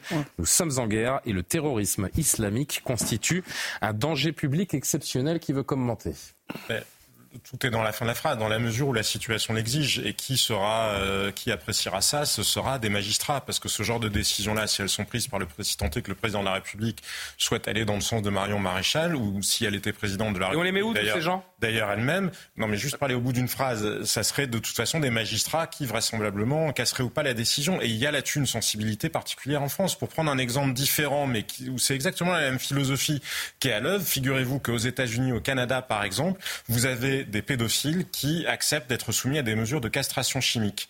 En France, même quand les patients sont volontaires, on ne veut pas parce qu'on considère que c'est une dégradation de leur, de, une dégradation euh, de leur personne. Donc voilà, c'est il y a cette sensibilité particulière là. Encore une fois, moi je vous dis que ça doit être tranché par les citoyens français. Référendum donc. Ben oui, très vraisemblablement, parce qu'il faut que ces questions-là soient purgées d'un point de vue démocratique. Patrick Courdet, vous vouliez réagir euh, La cassation chimique, je ne parle pas de la cassation physique, existe en France il y a des injections qui se font, ou il y a des traitements qui se font, où les personnes ont une diminution, semble-t-il, significative de la libido avec le, traitement. Moi, j'ai eu plusieurs patients avec qui ils avaient ce traitement. On va regarder. Bon, on fait pas un débat sur la pédophilie. Hein. C'est un sujet important, mais c'est pas le sujet là de près en France et qu'on voulu déployer les mêmes programmes en France. On leur a au Canada, au Canada. La castration chimique n'est pas le sujet du soir, quand bien même c'est reste un sujet, euh, elle reste un sujet important. Je voudrais qu'on reste sur euh, sur les propos de Marion euh, Maréchal. Qui aurait le courage de prendre de telles mesures, Gabriel? Non, la, la, réalité, c'est que le fond du problème a été résumé, je pense, par euh, Thibault de Montbrial, qui a dit nous avons besoin d'un choc d'autorité. Alors chacun euh, va trouver sa Dans une lettre ouverte au hein. président de la République. Euh, et, et, et, dans Valeurs Actuelles. Voilà, hum, très bien. Mais donc, c'est vrai que la, il faut faire quelque chose. Encore une fois, Emmanuel Macron qui dit je présente mes condoléances, bon, il les présenté à l'Allemagne. Je, je, crois que ce, ce mot-là, pour moi, a eu un effet délétère parce que ça lui donne un une, une image d'inaugurateur de chrysanthème, c'est plus possible. Il ne, il, ne, peut pas regarder passer les marches blanches. Donc euh, la solution de Marion Maréchal, elle donne des, des, des, des elle s'appuie sur des textes juridiques pour la mettre en œuvre. Euh, je ne sais pas si elle est applicable en l'état ou pas. Euh, on peut dire la même chose de ce que propose Jordan Bardella, mais le fait est qu'ils ont compris l'un et l'autre, comme l'a compris Thibault de Montbrial, comme l'ont compris un certain nombre d'autres responsables politiques dans l'opposition, Bruno Retailleau, qu'il faut sortir, il faut sortir de cette situation euh. Une autre proposition, elle est faite par un de vos collègues, euh, Mathieu Vallet, du syndicat indépendant des commissaires de police, c'est de créer un délit pour euh, la consultation des sites terroristes ou djihadistes. Écoutez-le on a considéré dans notre société que dès qu'une personne consultait des sites pédopornographiques, ça suffisait à constituer une infraction, à ce que les policiers et les gendarmes puissent interpeller l'auteur et à la justice de le condamner quand les éléments étaient là. Bah, faisons la même chose pour ces individus qui consultent des sites djihadistes. N'attendons pas qu'ils passent à l'acte. On va me dire c'est quoi des sites djihadistes? Bah, Quand vous consultez des vidéos de décapitation, des vidéos qui font la promotion d'islamisme radical, il faut pas être à grand clair pour savoir ce que sont ces sites et ces vidéos la table euh, Reda Bellage pour mettre à l'abri de nous mettre à l'abri de, ces individus radicalisés et épargner les populations de ce type d'attaque Écoutez, on peut faire euh, différentes mesures, mais c'est la, problématique c'est toujours la même. Est-ce qu'on a les moyens aujourd'hui euh, de pouvoir appliquer telle et telle proposition C'est fou de se poser ces questions-là. Le Bataclan, c'était il y a 8 ans. Hein. Oui, mais quand vous regardez, par exemple, j'ai entendu, on, se pose parler des, genre de questions aujourd'hui. Si vous voulez, en centre de rétention administratif, l'ECRA, mais on n'arrive même pas, aujourd'hui, on n'a même pas assez d'effectifs dans les centres de rétention administratif. On a déjà un gros problème de gestion euh, au niveau de l'immigration régulière. Ce que disent euh, Jordan Bardella, Marion Maréchal, c'est de la politique parce que de toute façon, nous sommes incapables d'appliquer ce genre de Aujourd'hui, ce que, ce qui, enfin, moi, j'ai pas commenté ce qu'ils proposent, mais je vous dis qu'aujourd'hui, nous, enfin, la police nationale, on n'a pas les moyens au niveau des centres de rétention administratif, déjà au niveau des, des, des étrangers en situation irrégulière, on a déjà du mal à gérer parce qu'on n'a pas assez d'effectifs. On n'a pas assez d'effectifs. Ça fait froid dans le dos. Hein. Voilà, après, voilà, c'est en fait, je, vais vous dire, j'ai presque l'impression, je, parlais, je disais le Bataclan, c'était il y a 8 ans, mais, j'ai l'impression, Jean-Sébastien, j'ai l'impression que c'est presque même encore plus compliqué aujourd'hui qu'il y a 8 ans de prévenir la menace terroriste. Ah, c'est plus compliqué quand bah, il s'agit d'individus isolés, parce que par définition, c'est voilà, donc c'est encore plus compliqué aujourd'hui qu'en 2015 isolés que des En 2015, c'était l'État islamique.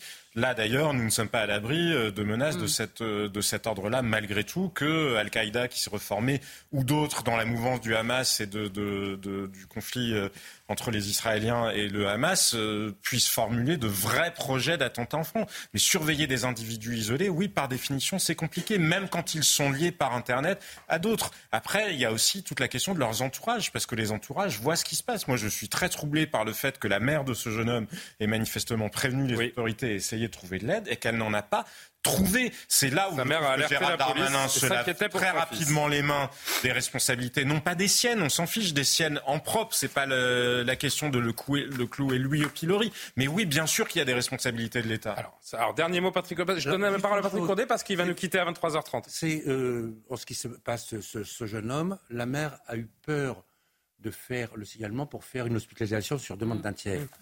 Elle aurait dû aller voir la, la- mairie pour faire ce qu'on appelle une hospitalisation d'office, c'est-à-dire par office. Après, on va pas dire c'est la faute de sa maman s'il en est, s'il arrivé là.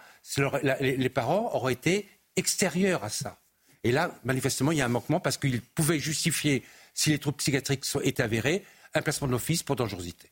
Gabriel, très vite. Non, parce que je voulais parler encore une fois de Thibault Montbrial qui a donné un entretien à Valeurs Actuelles, mais aussi à Boulevard Voltaire, et dans lequel il expliquait que euh, les spécialistes redoutaient l'arrivée de commandos, voilà, de commandos euh, terroristes, de la même façon que le- ça, ça- ça s'était passé au moment du Bataclan. Et euh, une des questions, pardon, je, ra- je la ramène toujours, mais c'est l'éléphant au milieu du couloir.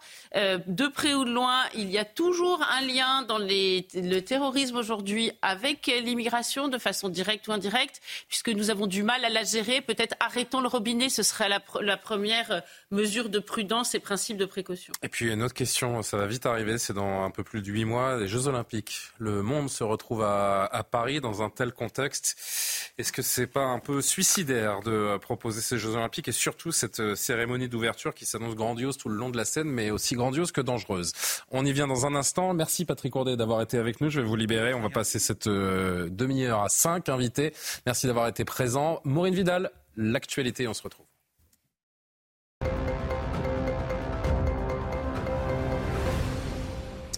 Deux jours après la mort d'un supporter du FC Nantes en marge du match de Ligue 1 face à Nice, un chauffeur de VTC a été mis en examen pour homicide volontaire et incarcéré. Le suspect est connu de la justice. L'autopsie de la victime âgée de 31 ans a révélé deux blessures compatibles avec l'usage d'une arme blanche, l'une au niveau de l'épaule, l'autre sur le thorax, a précisé le procureur. Écoutez. Ces images permettent de déterminer que, alors qu'effectivement euh, ce, le- ce véhicule VTC été pris à partie, l'intéressé donc serait sorti de son véhicule, aurait brandi une arme, une arme blanche, un couteau, qu'à un moment donné, il aurait repoussé un agresseur qui serait tombé au sol et que c'est à ce moment-là, alors qu'il est au sol, qu'il lui aurait porté un premier coup de couteau. Ce supporter nantais se sera ensuite relevé, tentant de fuir, et c'est alors qu'il aurait, aurait été atteint d'un deuxième coup de couteau dans le dos. Six suspects ont été présentés devant un juge à Dijon après la mort d'un père de famille tué chez lui par balle perdue lors de rafales de tir en bas de son immeuble. Deux des suspects ont été interpellés à la frontière franco-espagnole. Les six personnes ont globalement contesté toute participation aux faits, a indiqué le procureur de la République à Dijon, Olivier Caracoche. Enfin, cette folle histoire à Villejuif dans le Val-de-Marne. Un avion avec à son bord trois passagers a atterri d'urgence en pleine ville. L'instructeur et ses deux élèves sont grièvement blessés, mais leur pronostic vital n'est pas engagé. Un atterrissage d'urgence dû à un problème de moteur selon la préfecture. Une enquête pour blessure involontaire et mise en danger de la vie d'autrui a été ouverte. Merci beaucoup Maureen. Et très surprenante donc de ce, ce petit avion de tourisme qui a atterri euh, au beau milieu de, de la ville de, de Villejuif. Merci, euh, merci beaucoup Maureen. Nous sommes à l'approche, ça n'a échappé à personne, des Jeux Olympiques de Paris et notamment de la cérémonie d'ouverture. L'atte- L'attentat commis euh, à la frontière du 15e et 16e arrondissement euh, samedi remet en question la sécurité prévue pour euh, l'événement. Le préfet de Paris s'est voulu rassurant ce soir sur RTL. La sécurité sera renforcée pour les individus connus des services.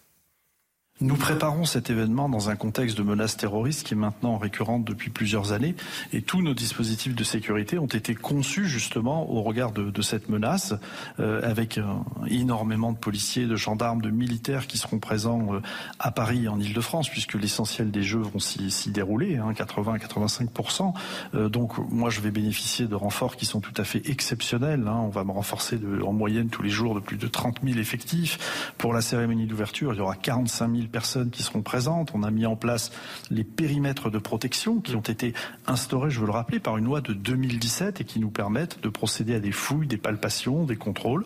C'est toujours très difficile à prévoir, à anticiper, mais là, on aura des dispositifs de protection qui nous permettront donc de contrôler les personnes dans des périmètres élargis pour les Jeux, pour tous les sites olympiques, pour tous les sites touristiques de la capitale. Euh, l'endroit où se sont déroulées ces terribles attaques euh, se situe exactement dans le périmètre de protection. Donc ça, ça, n'est pas possible que ça se passe pendant euh, la, la, cérémonie d'ouverture à cet endroit-là. Vous imaginez bien que les individus qui sont connus des services feront l'objet évidemment à ce moment-là d'une surveillance encore plus renforcée qu'elle ne l'est actuellement. Reda Bella, je rappelle que vous êtes porte-parole Île-de-France du syndicat SGP Police. Euh, ça vous inquiète cette euh, date qui approche et cette cérémonie d'ouverture des, Jeux Olympiques? Est-ce qu'il ne faudrait pas penser à, un plan bis pour cette cérémonie qui sera euh, ouverte à tous tout au long de la scène? Alors le policier vous dira que je suis optimiste quand même puisque ah on a réussi à gérer la Coupe du Monde de rugby, la visite du pape. Euh, le roi, la visite du. C'est encore autre chose des Jeux Olympiques. Hein, je me permets de. je sais, j'ai connu la, Coupe d'Europe euh, et, du coup, je rentrais dans la police quand il y a eu la Coupe du Monde en 98. Donc, euh, je connais un peu. Et c'est vrai que c'est une passe difficile à gérer. Surtout que on sait qu'il manquait 25 000 agents de sécurité dans le privé et que c'est nous, policiers et gendarmes, qui allons devoir compenser les non-recrutements. Maintenant, moi, ce qui m'inquiète aussi, c'est l'état de l'état des collègues en fait, parce que ça fait un an euh, avec la réforme des retraites, euh, les, émeutes, euh, la Coupe du Monde. On a les policiers depuis un an ne sont pas les, attentats terroristes, les surveillances de sites religieux la police ne s'est pas du tout reposée. Et ce qui m'inquiète, c'est le suremploi, parce que c'est ce qui va se passer. On va avoir des jours, des journées, euh, peut-être même un mois entier, où les collègues ne pourront pas prendre une seule journée de repos. Et ça va être très très compliqué pour nous. Maintenant, la menace attentat, euh, comme l'a dit le préfet de police, elle, est là, elle existe depuis quand même pas mal d'années. Est-ce que c'est pas un peu un caprice? Pardon, je me concentre sur cette cérémonie d'ouverture. C'est du jamais vu hein, dans l'histoire des Jeux Olympiques modernes. Là, une cérémonie d'ouverture, c'est dans un stade, c'est un beau spectacle avec les délégations des différents pays qui, qui défilent. Là, ça va durer des heures durant sur un trajet de plusieurs kilomètres avec une foule massée le long des quais de, de Paris. Vous avez fait l'Euro, la Coupe du Monde ou quand bien même vous auriez fait d'autres Jeux Olympiques. Ce qui va arriver là, ça n'a jamais été fait en 100 ans de Jeux Olympiques modernes. Donc il n'y a pas de référence. On ne l'a jamais vécu. Est-ce qu'on manque pas, et je prends les, propos du criminologue Alain Bauer, hein, qui rappelle euh, encore aujourd'hui hein, que c'est euh, déraisonnable et, dangereux, est-ce qu'on manque pas un peu d'humilité en France à vouloir opérer un tel spectacle le long de la scène dans, un cadre de menace comme c'est euh, comme l'on connaît depuis, depuis un moment maintenant? Reda et, Jean-Sébastien qui veut réagir aussi. Sauf erreur de ma part, on aura 40 000 forces de l'ordre mmh. ce mmh. jour-là pour la cérémonie d'ouverture, ce qui est énorme. Mmh. Maintenant, après, euh, les, yeux seront les, yeux du monde seront tournés vers la France. Je pense qu'on est en capacité de montrer que euh, les forces de l'ordre et la, France est, en capacité d'organiser cette, ces JO euh, en toute quiétude et sans sentiment d'insécurité. maintenant, on fait des réunions, ça, ça fait des années qu'on fait des réunions quasiment tous les jours, que ce soit à la préfecture de police ou dans notre site pour justement organiser euh, ces Jeux Olympiques. Maintenant, on va être, euh, c'est vrai qu'on va être, euh, on va un peu vers l'inconnu, mais on va être, essayer d'être efficient au maximum. Et en tout cas, en termes d'effectifs, on a mis le paquet. Mais j'espère que mes collègues seront logés, parce qu'on a beaucoup de renforts de province aussi. Ça, c'est du jamais vu. 20 000 fonctionnaires qui viennent nous renforcer. donc, à mesure, comment dire, mesure exceptionnelle pour euh, une cérémonie exceptionnelle. Je veux pas faire de, je veux pas faire de parallèle euh, malvenu, mais je rappelle que le 7 octobre euh, dernier, la plus grande puissance sécuritaire de la planète a été attaquée comme jamais personne ne l'a été auparavant. Donc c'est pour ça que je parle de manque d'humilité. C'est pas une... Vous pouvez avoir 50 000 policiers avec toutes les compétences qui sont les vôtres et personne ne les remettra en question sur, euh, sur ce plateau. Sur 5 kilomètres, un événement qui rassemble des centaines et des centaines de milliers de personnes dans le contexte que l'on connaît personne ne peut assurer un risque zéro, pas même, pas même les, les forces pas, les plus puissantes et les gagner, plus euh, sécuritaires. On va pas les laisser gagner, non, mais on pourrait, on pourrait, on pourrait rester humble par rapport à cette situation et se dire que le Stade de France est un bel écrin pour une cérémonie d'ouverture et qu'on fera de très beaux jeux comme ça quand même. Je suis absolument d'accord avec vous, Julien. Je pense qu'il y a une part d'ubris absolue. D'une part, déjà, les policiers qui seront mobilisés à Paris ne seront pas ailleurs, et c'est l'été. On sait bien qu'il y a des endroits qui, par ailleurs, l'été deviennent plus dangereux. En plus, oui, parce que les 50 000 policiers qui donc autant vous dire que quand tous les policiers, quand hein. tous les policiers seront à Paris, vous pourrez aller euh, cambrioler ce que vous voulez ailleurs parce qu'il n'y aura pas beaucoup de forces de l'ordre qui seront là pour intervenir. Et il y, a, et il y a certains dans le pays, il y a certaines personnes qui sont parfaitement capables de le comprendre. Mais évidemment que ça relève d'une part bris. Si on était en période d'épidémie et qu'il y avait un danger à rassembler des gens à cause d'un virus, ça vous pouvez être sûr que le gouvernement ne déciderait pas de prendre des décisions de cet ordre-là. Si on aurait des QR codes pour aller il à se trouve que nous vivons, nous avons fait des choix collectifs depuis un certain nombre de décennies qui ont créé une société qui est de toute façon ce qu'elle est aujourd'hui, avec les risques qui sont ceux qu'ils sont aujourd'hui, feindre de l'ignorer, ça relève, oui, d'une part de caprice, euh, de caprice absolu, en jouant en plus avec la vie des autres, et notamment celle des forces de l'ordre, parce qu'ils sont déjà sur le fil. Gabriel. Non, je, voulais simplement signaler que les militaires de Sentinelle aussi vont être euh, fortement mobilisés. Ça va être euh, tout ce qui tout ce qui permet de, participer à la sécurité dans notre pays qui va être mobilisé autour de cet événement. Et c'est pas pour ça que le reste des, euh, des délinquants, pour ce qui est par exemple de la police, va se mettre en vacances. Donc c'est vrai que c'est ça risque d'être. Il paraît qu'il y a un plan bis, donc euh, bah, songez-y fortement et, peut-être qu'il vaudrait mieux, même si les, images seront un peu moins belles que, que prévu je pense qu'on est, on est capable quand même en France, dans, ce magnifique Stade de France, je le répète, de faire un, beau spectacle et de contenter euh, tout le monde. Il nous reste. Mais en même temps, vous vouliez dire un petit mot, allez-y pour conclure. Je trouve quand même qu'en envoyant ce message, mais on va la faire. Enfin, ça il y a quelque chose quand même de, très insécurisant pour les gens qui nous écoutent. Moi, j'espère. En fait, je me dis, euh, ça va être effectivement l'endroit le plus mhm. sécurisé au monde. Hein. Chaque seconde à cette période, évidemment, le risque zéro euh, ça, n'existe pas, mais on peut se dire, j'ose espérer que si on décide de faire une telle manifestation sportive, ben écoutez, je, trouve quand même qu'on envoie un, un, message qui peut être perçu comme euh, on n'est pas prêt, c'est, ça va être une catastrophe. Et ça, c'est, vrai que ça m'inquiète un peu. Cela dit, je veux revenir sur les, mesures comme telles. On a parlé de ces fameux QR codes hein, et on, vire un petit peu, euh, on a une espèce de virage. On a mmh. l'impression qu'on va vers le contrôle social.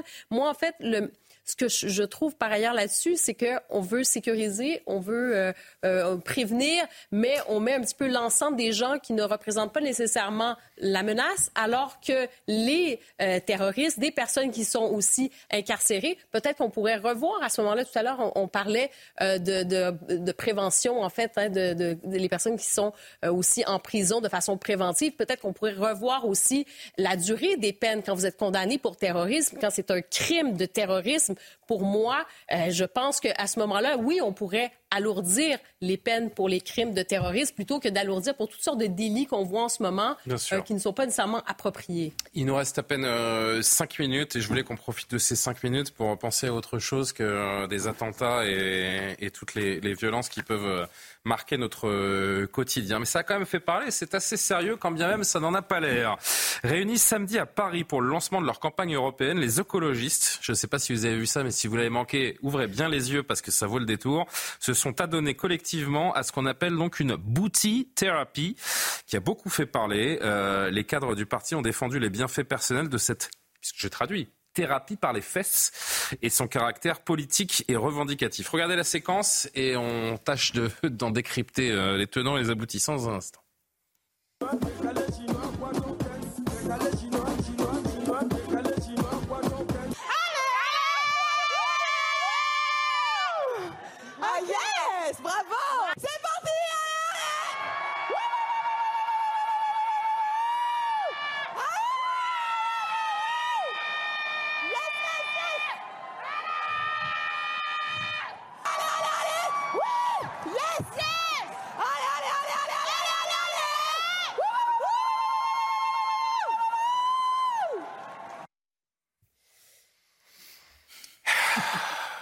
Mais vous savez, c'est un sens. Je sais pas. Oui, alors j'ai noté quelque chose. La chef des écologistes, Marine Tondelier, rappelle que la boutithérapie a été créée par la chorégraphe Maimouna Koulibaly pour aider les hommes, les femmes, les minorités de genre à accepter leur physique, assumer leur histoire, relâcher leurs émotions, guérir une partie de leur trauma et épreuves à travers des exercices collectifs. Mais je vois pas le rapport en fait avec des, hommes et des femmes politiques qui doivent euh, permettre que euh, notre ah, société avance et qui doivent s'occuper du, du, bien public. Au-delà du côté ridicule, et on pourrait ironiser en disant que c'est quand même de l'appropriation culturelle, puisqu'il paraît que les blancs euh, sont pas censés euh, se comporter sur des Ça s'appelle du twerk, hein Oui, bah justement, il vous aura pas échappé qu'en général, ce sont plutôt des, des, Américaines euh, ou des Afro-Américaines qui le font. Ça a été inventé à la Nouvelle-Orléans, c'est une contraction entre twist et jerk. Voilà.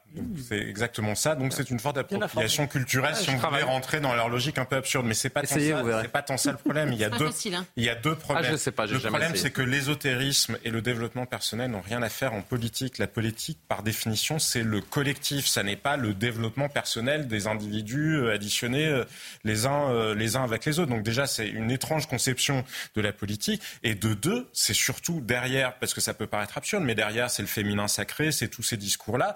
Et on voit bien que derrière le développement personnel, en général, se cache un certain nombre de dérives sectaires. Vous avez vu l'affiche des Verts avec Marie Toussaint, la leader euh, des mmh. Verts pour les européennes. Elle ferme les yeux. Elle ferme les yeux. Et ah non, ça m'a échappé. Bah si, c'est l'affiche de campagne. Donc au-delà du fait que ça donne l'impression qu'elle a déjà renoncé à livrer le combat, euh, c'est surtout que c'est de la méditation. Et derrière ça, ne ah. sous-estimons pas le nombre de mouvements qui entraînent des dérives sectaire, justement. Mais Sandrine Rousseau, c'est magnifique. Et hein. Sandrine Rousseau, on dirait une dame catée qui s'encanaille. non, mais vous avez, euh, si vous avez l'œil un peu. Euh, un peu habile là. Vous avez ah bah, il est sorti du champ, mais vous avez Yannick Jadot, il y a Eric Piolle euh, également, Marine Tondelier bien sûr. Non, mais... Il s'essaye. c'est quand même.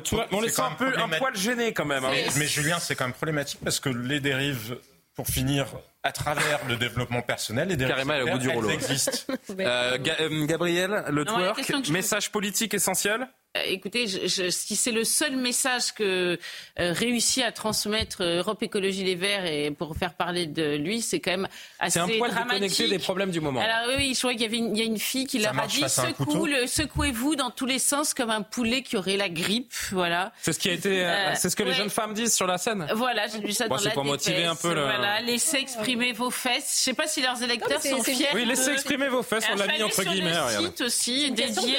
Rallume ta puissance de vie. Alors encore une fois, et les, gens qui s'adonnent euh, au twerk et qui adorent ça, il n'y a aucun problème et chacun danse comme il l'entend et c'est très bien et il n'y a pas de problème. C'est juste quel est le rapport, ça, n'aurait pas quel est le message politique euh, exprimé, ça on a du mal à le, à le déceler. Carrément, ça vous a, ça vous a surpris? Étonnant. Hein exactement, non, mais le, twerk c'est assez connu, ça dans des spectacles et tout ça. Vous l'avez mentionné aussi. Oui, ça pourrait être perçu comme de l'appropriation euh, culturelle en effet, mais c'est surtout le contexte. Donc, ce qui ressort, on le sait après quand il y a ce genre d'événement, ce sont les images qui vont ressortir euh, de, cet événement. Alors finalement, quel est le but de tout ça? Et puis moi, c'est plutôt ça qui m'interroge en fait. Ben, je ne sais pas si c'est avec un twerk qu'elle va remporter un hein. siège aux européennes, Madame. Euh, j'ai un trou sur son nom, pardon. Marie Toussaint. Marie Toussaint, pardonnez-moi. Julien, ouais, non, moi, je me dis en fait, je suis, désolé, mais quand je vois ces images, ça me fait plutôt sourire. Je trouve ça plutôt sympa. Mais en fait, je me dis, c'est des images, si vous voulez hors caméra, ils danseraient entre eux, ça serait bon voilà très bien.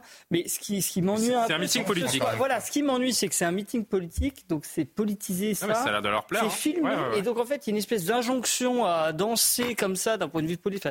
Mais, mais sinon, moi, ça me fait sourire. Mais, mais c'est pas de la danse. Si ça n'était que de la danse, je regarderais Dabella, je me demande ça n'aurait pas, ça n'aurait, ça n'aurait pas d'importance. C'est tout un discours justement qui relève de l'ésotérisme. Bah, mais ça, le fait de faire passer par la politique ce genre de pratique-là de développement personnel, dont je vous le disais, qui amène souvent des dérives sectaires, c'est ça le sujet. Parce que sinon, ça serait juste ridicule ou drôle ou euh, convivial, mm. peu importe. Mais ça, ça serait pas le sujet. Quand on vous parle, et Gabriel le disait, de ranimer la puissance de vie, de féminin sacré, on est dans autre chose. C'est terminé on se quitte sur un petit joueur. Le, le peine à jouer, c'est un peu ça. Si on Qu'est-ce que vous avez dit? ce genre d'image, après, de toute façon, c'est En général, si c'était moi, c'est terminé, j'ai dit. des images comme ça, on dirait que ça sera du masculinisme toxique. C'est terminé. C'est terminé. C'est terminé. Vous voulez twerker ou pas? Allez-y, je vous en prie. Je ne sais pas faire, mais vous, comme vous savez. Je sais que Gabriel. Qui trouve ça sympathique. À pratiqué à Bordeaux. Eh ben, Amaury va nous faire un petit twerk. Je veux le filmer avec mon téléphone et je le posterai sur les réseaux sociaux dans les coulisses. Merci, chers amis, de nous avoir suivis. Bon de finir avec un petit sourire euh, de temps en temps tout de même. Martin Mazur, Maxime Fer, Coralie Deloplace m'ont aidé à préparer cette émission. Je les en remercie. Demain c'est mardi, demain c'est Soir Info. À demain et bonne nuit.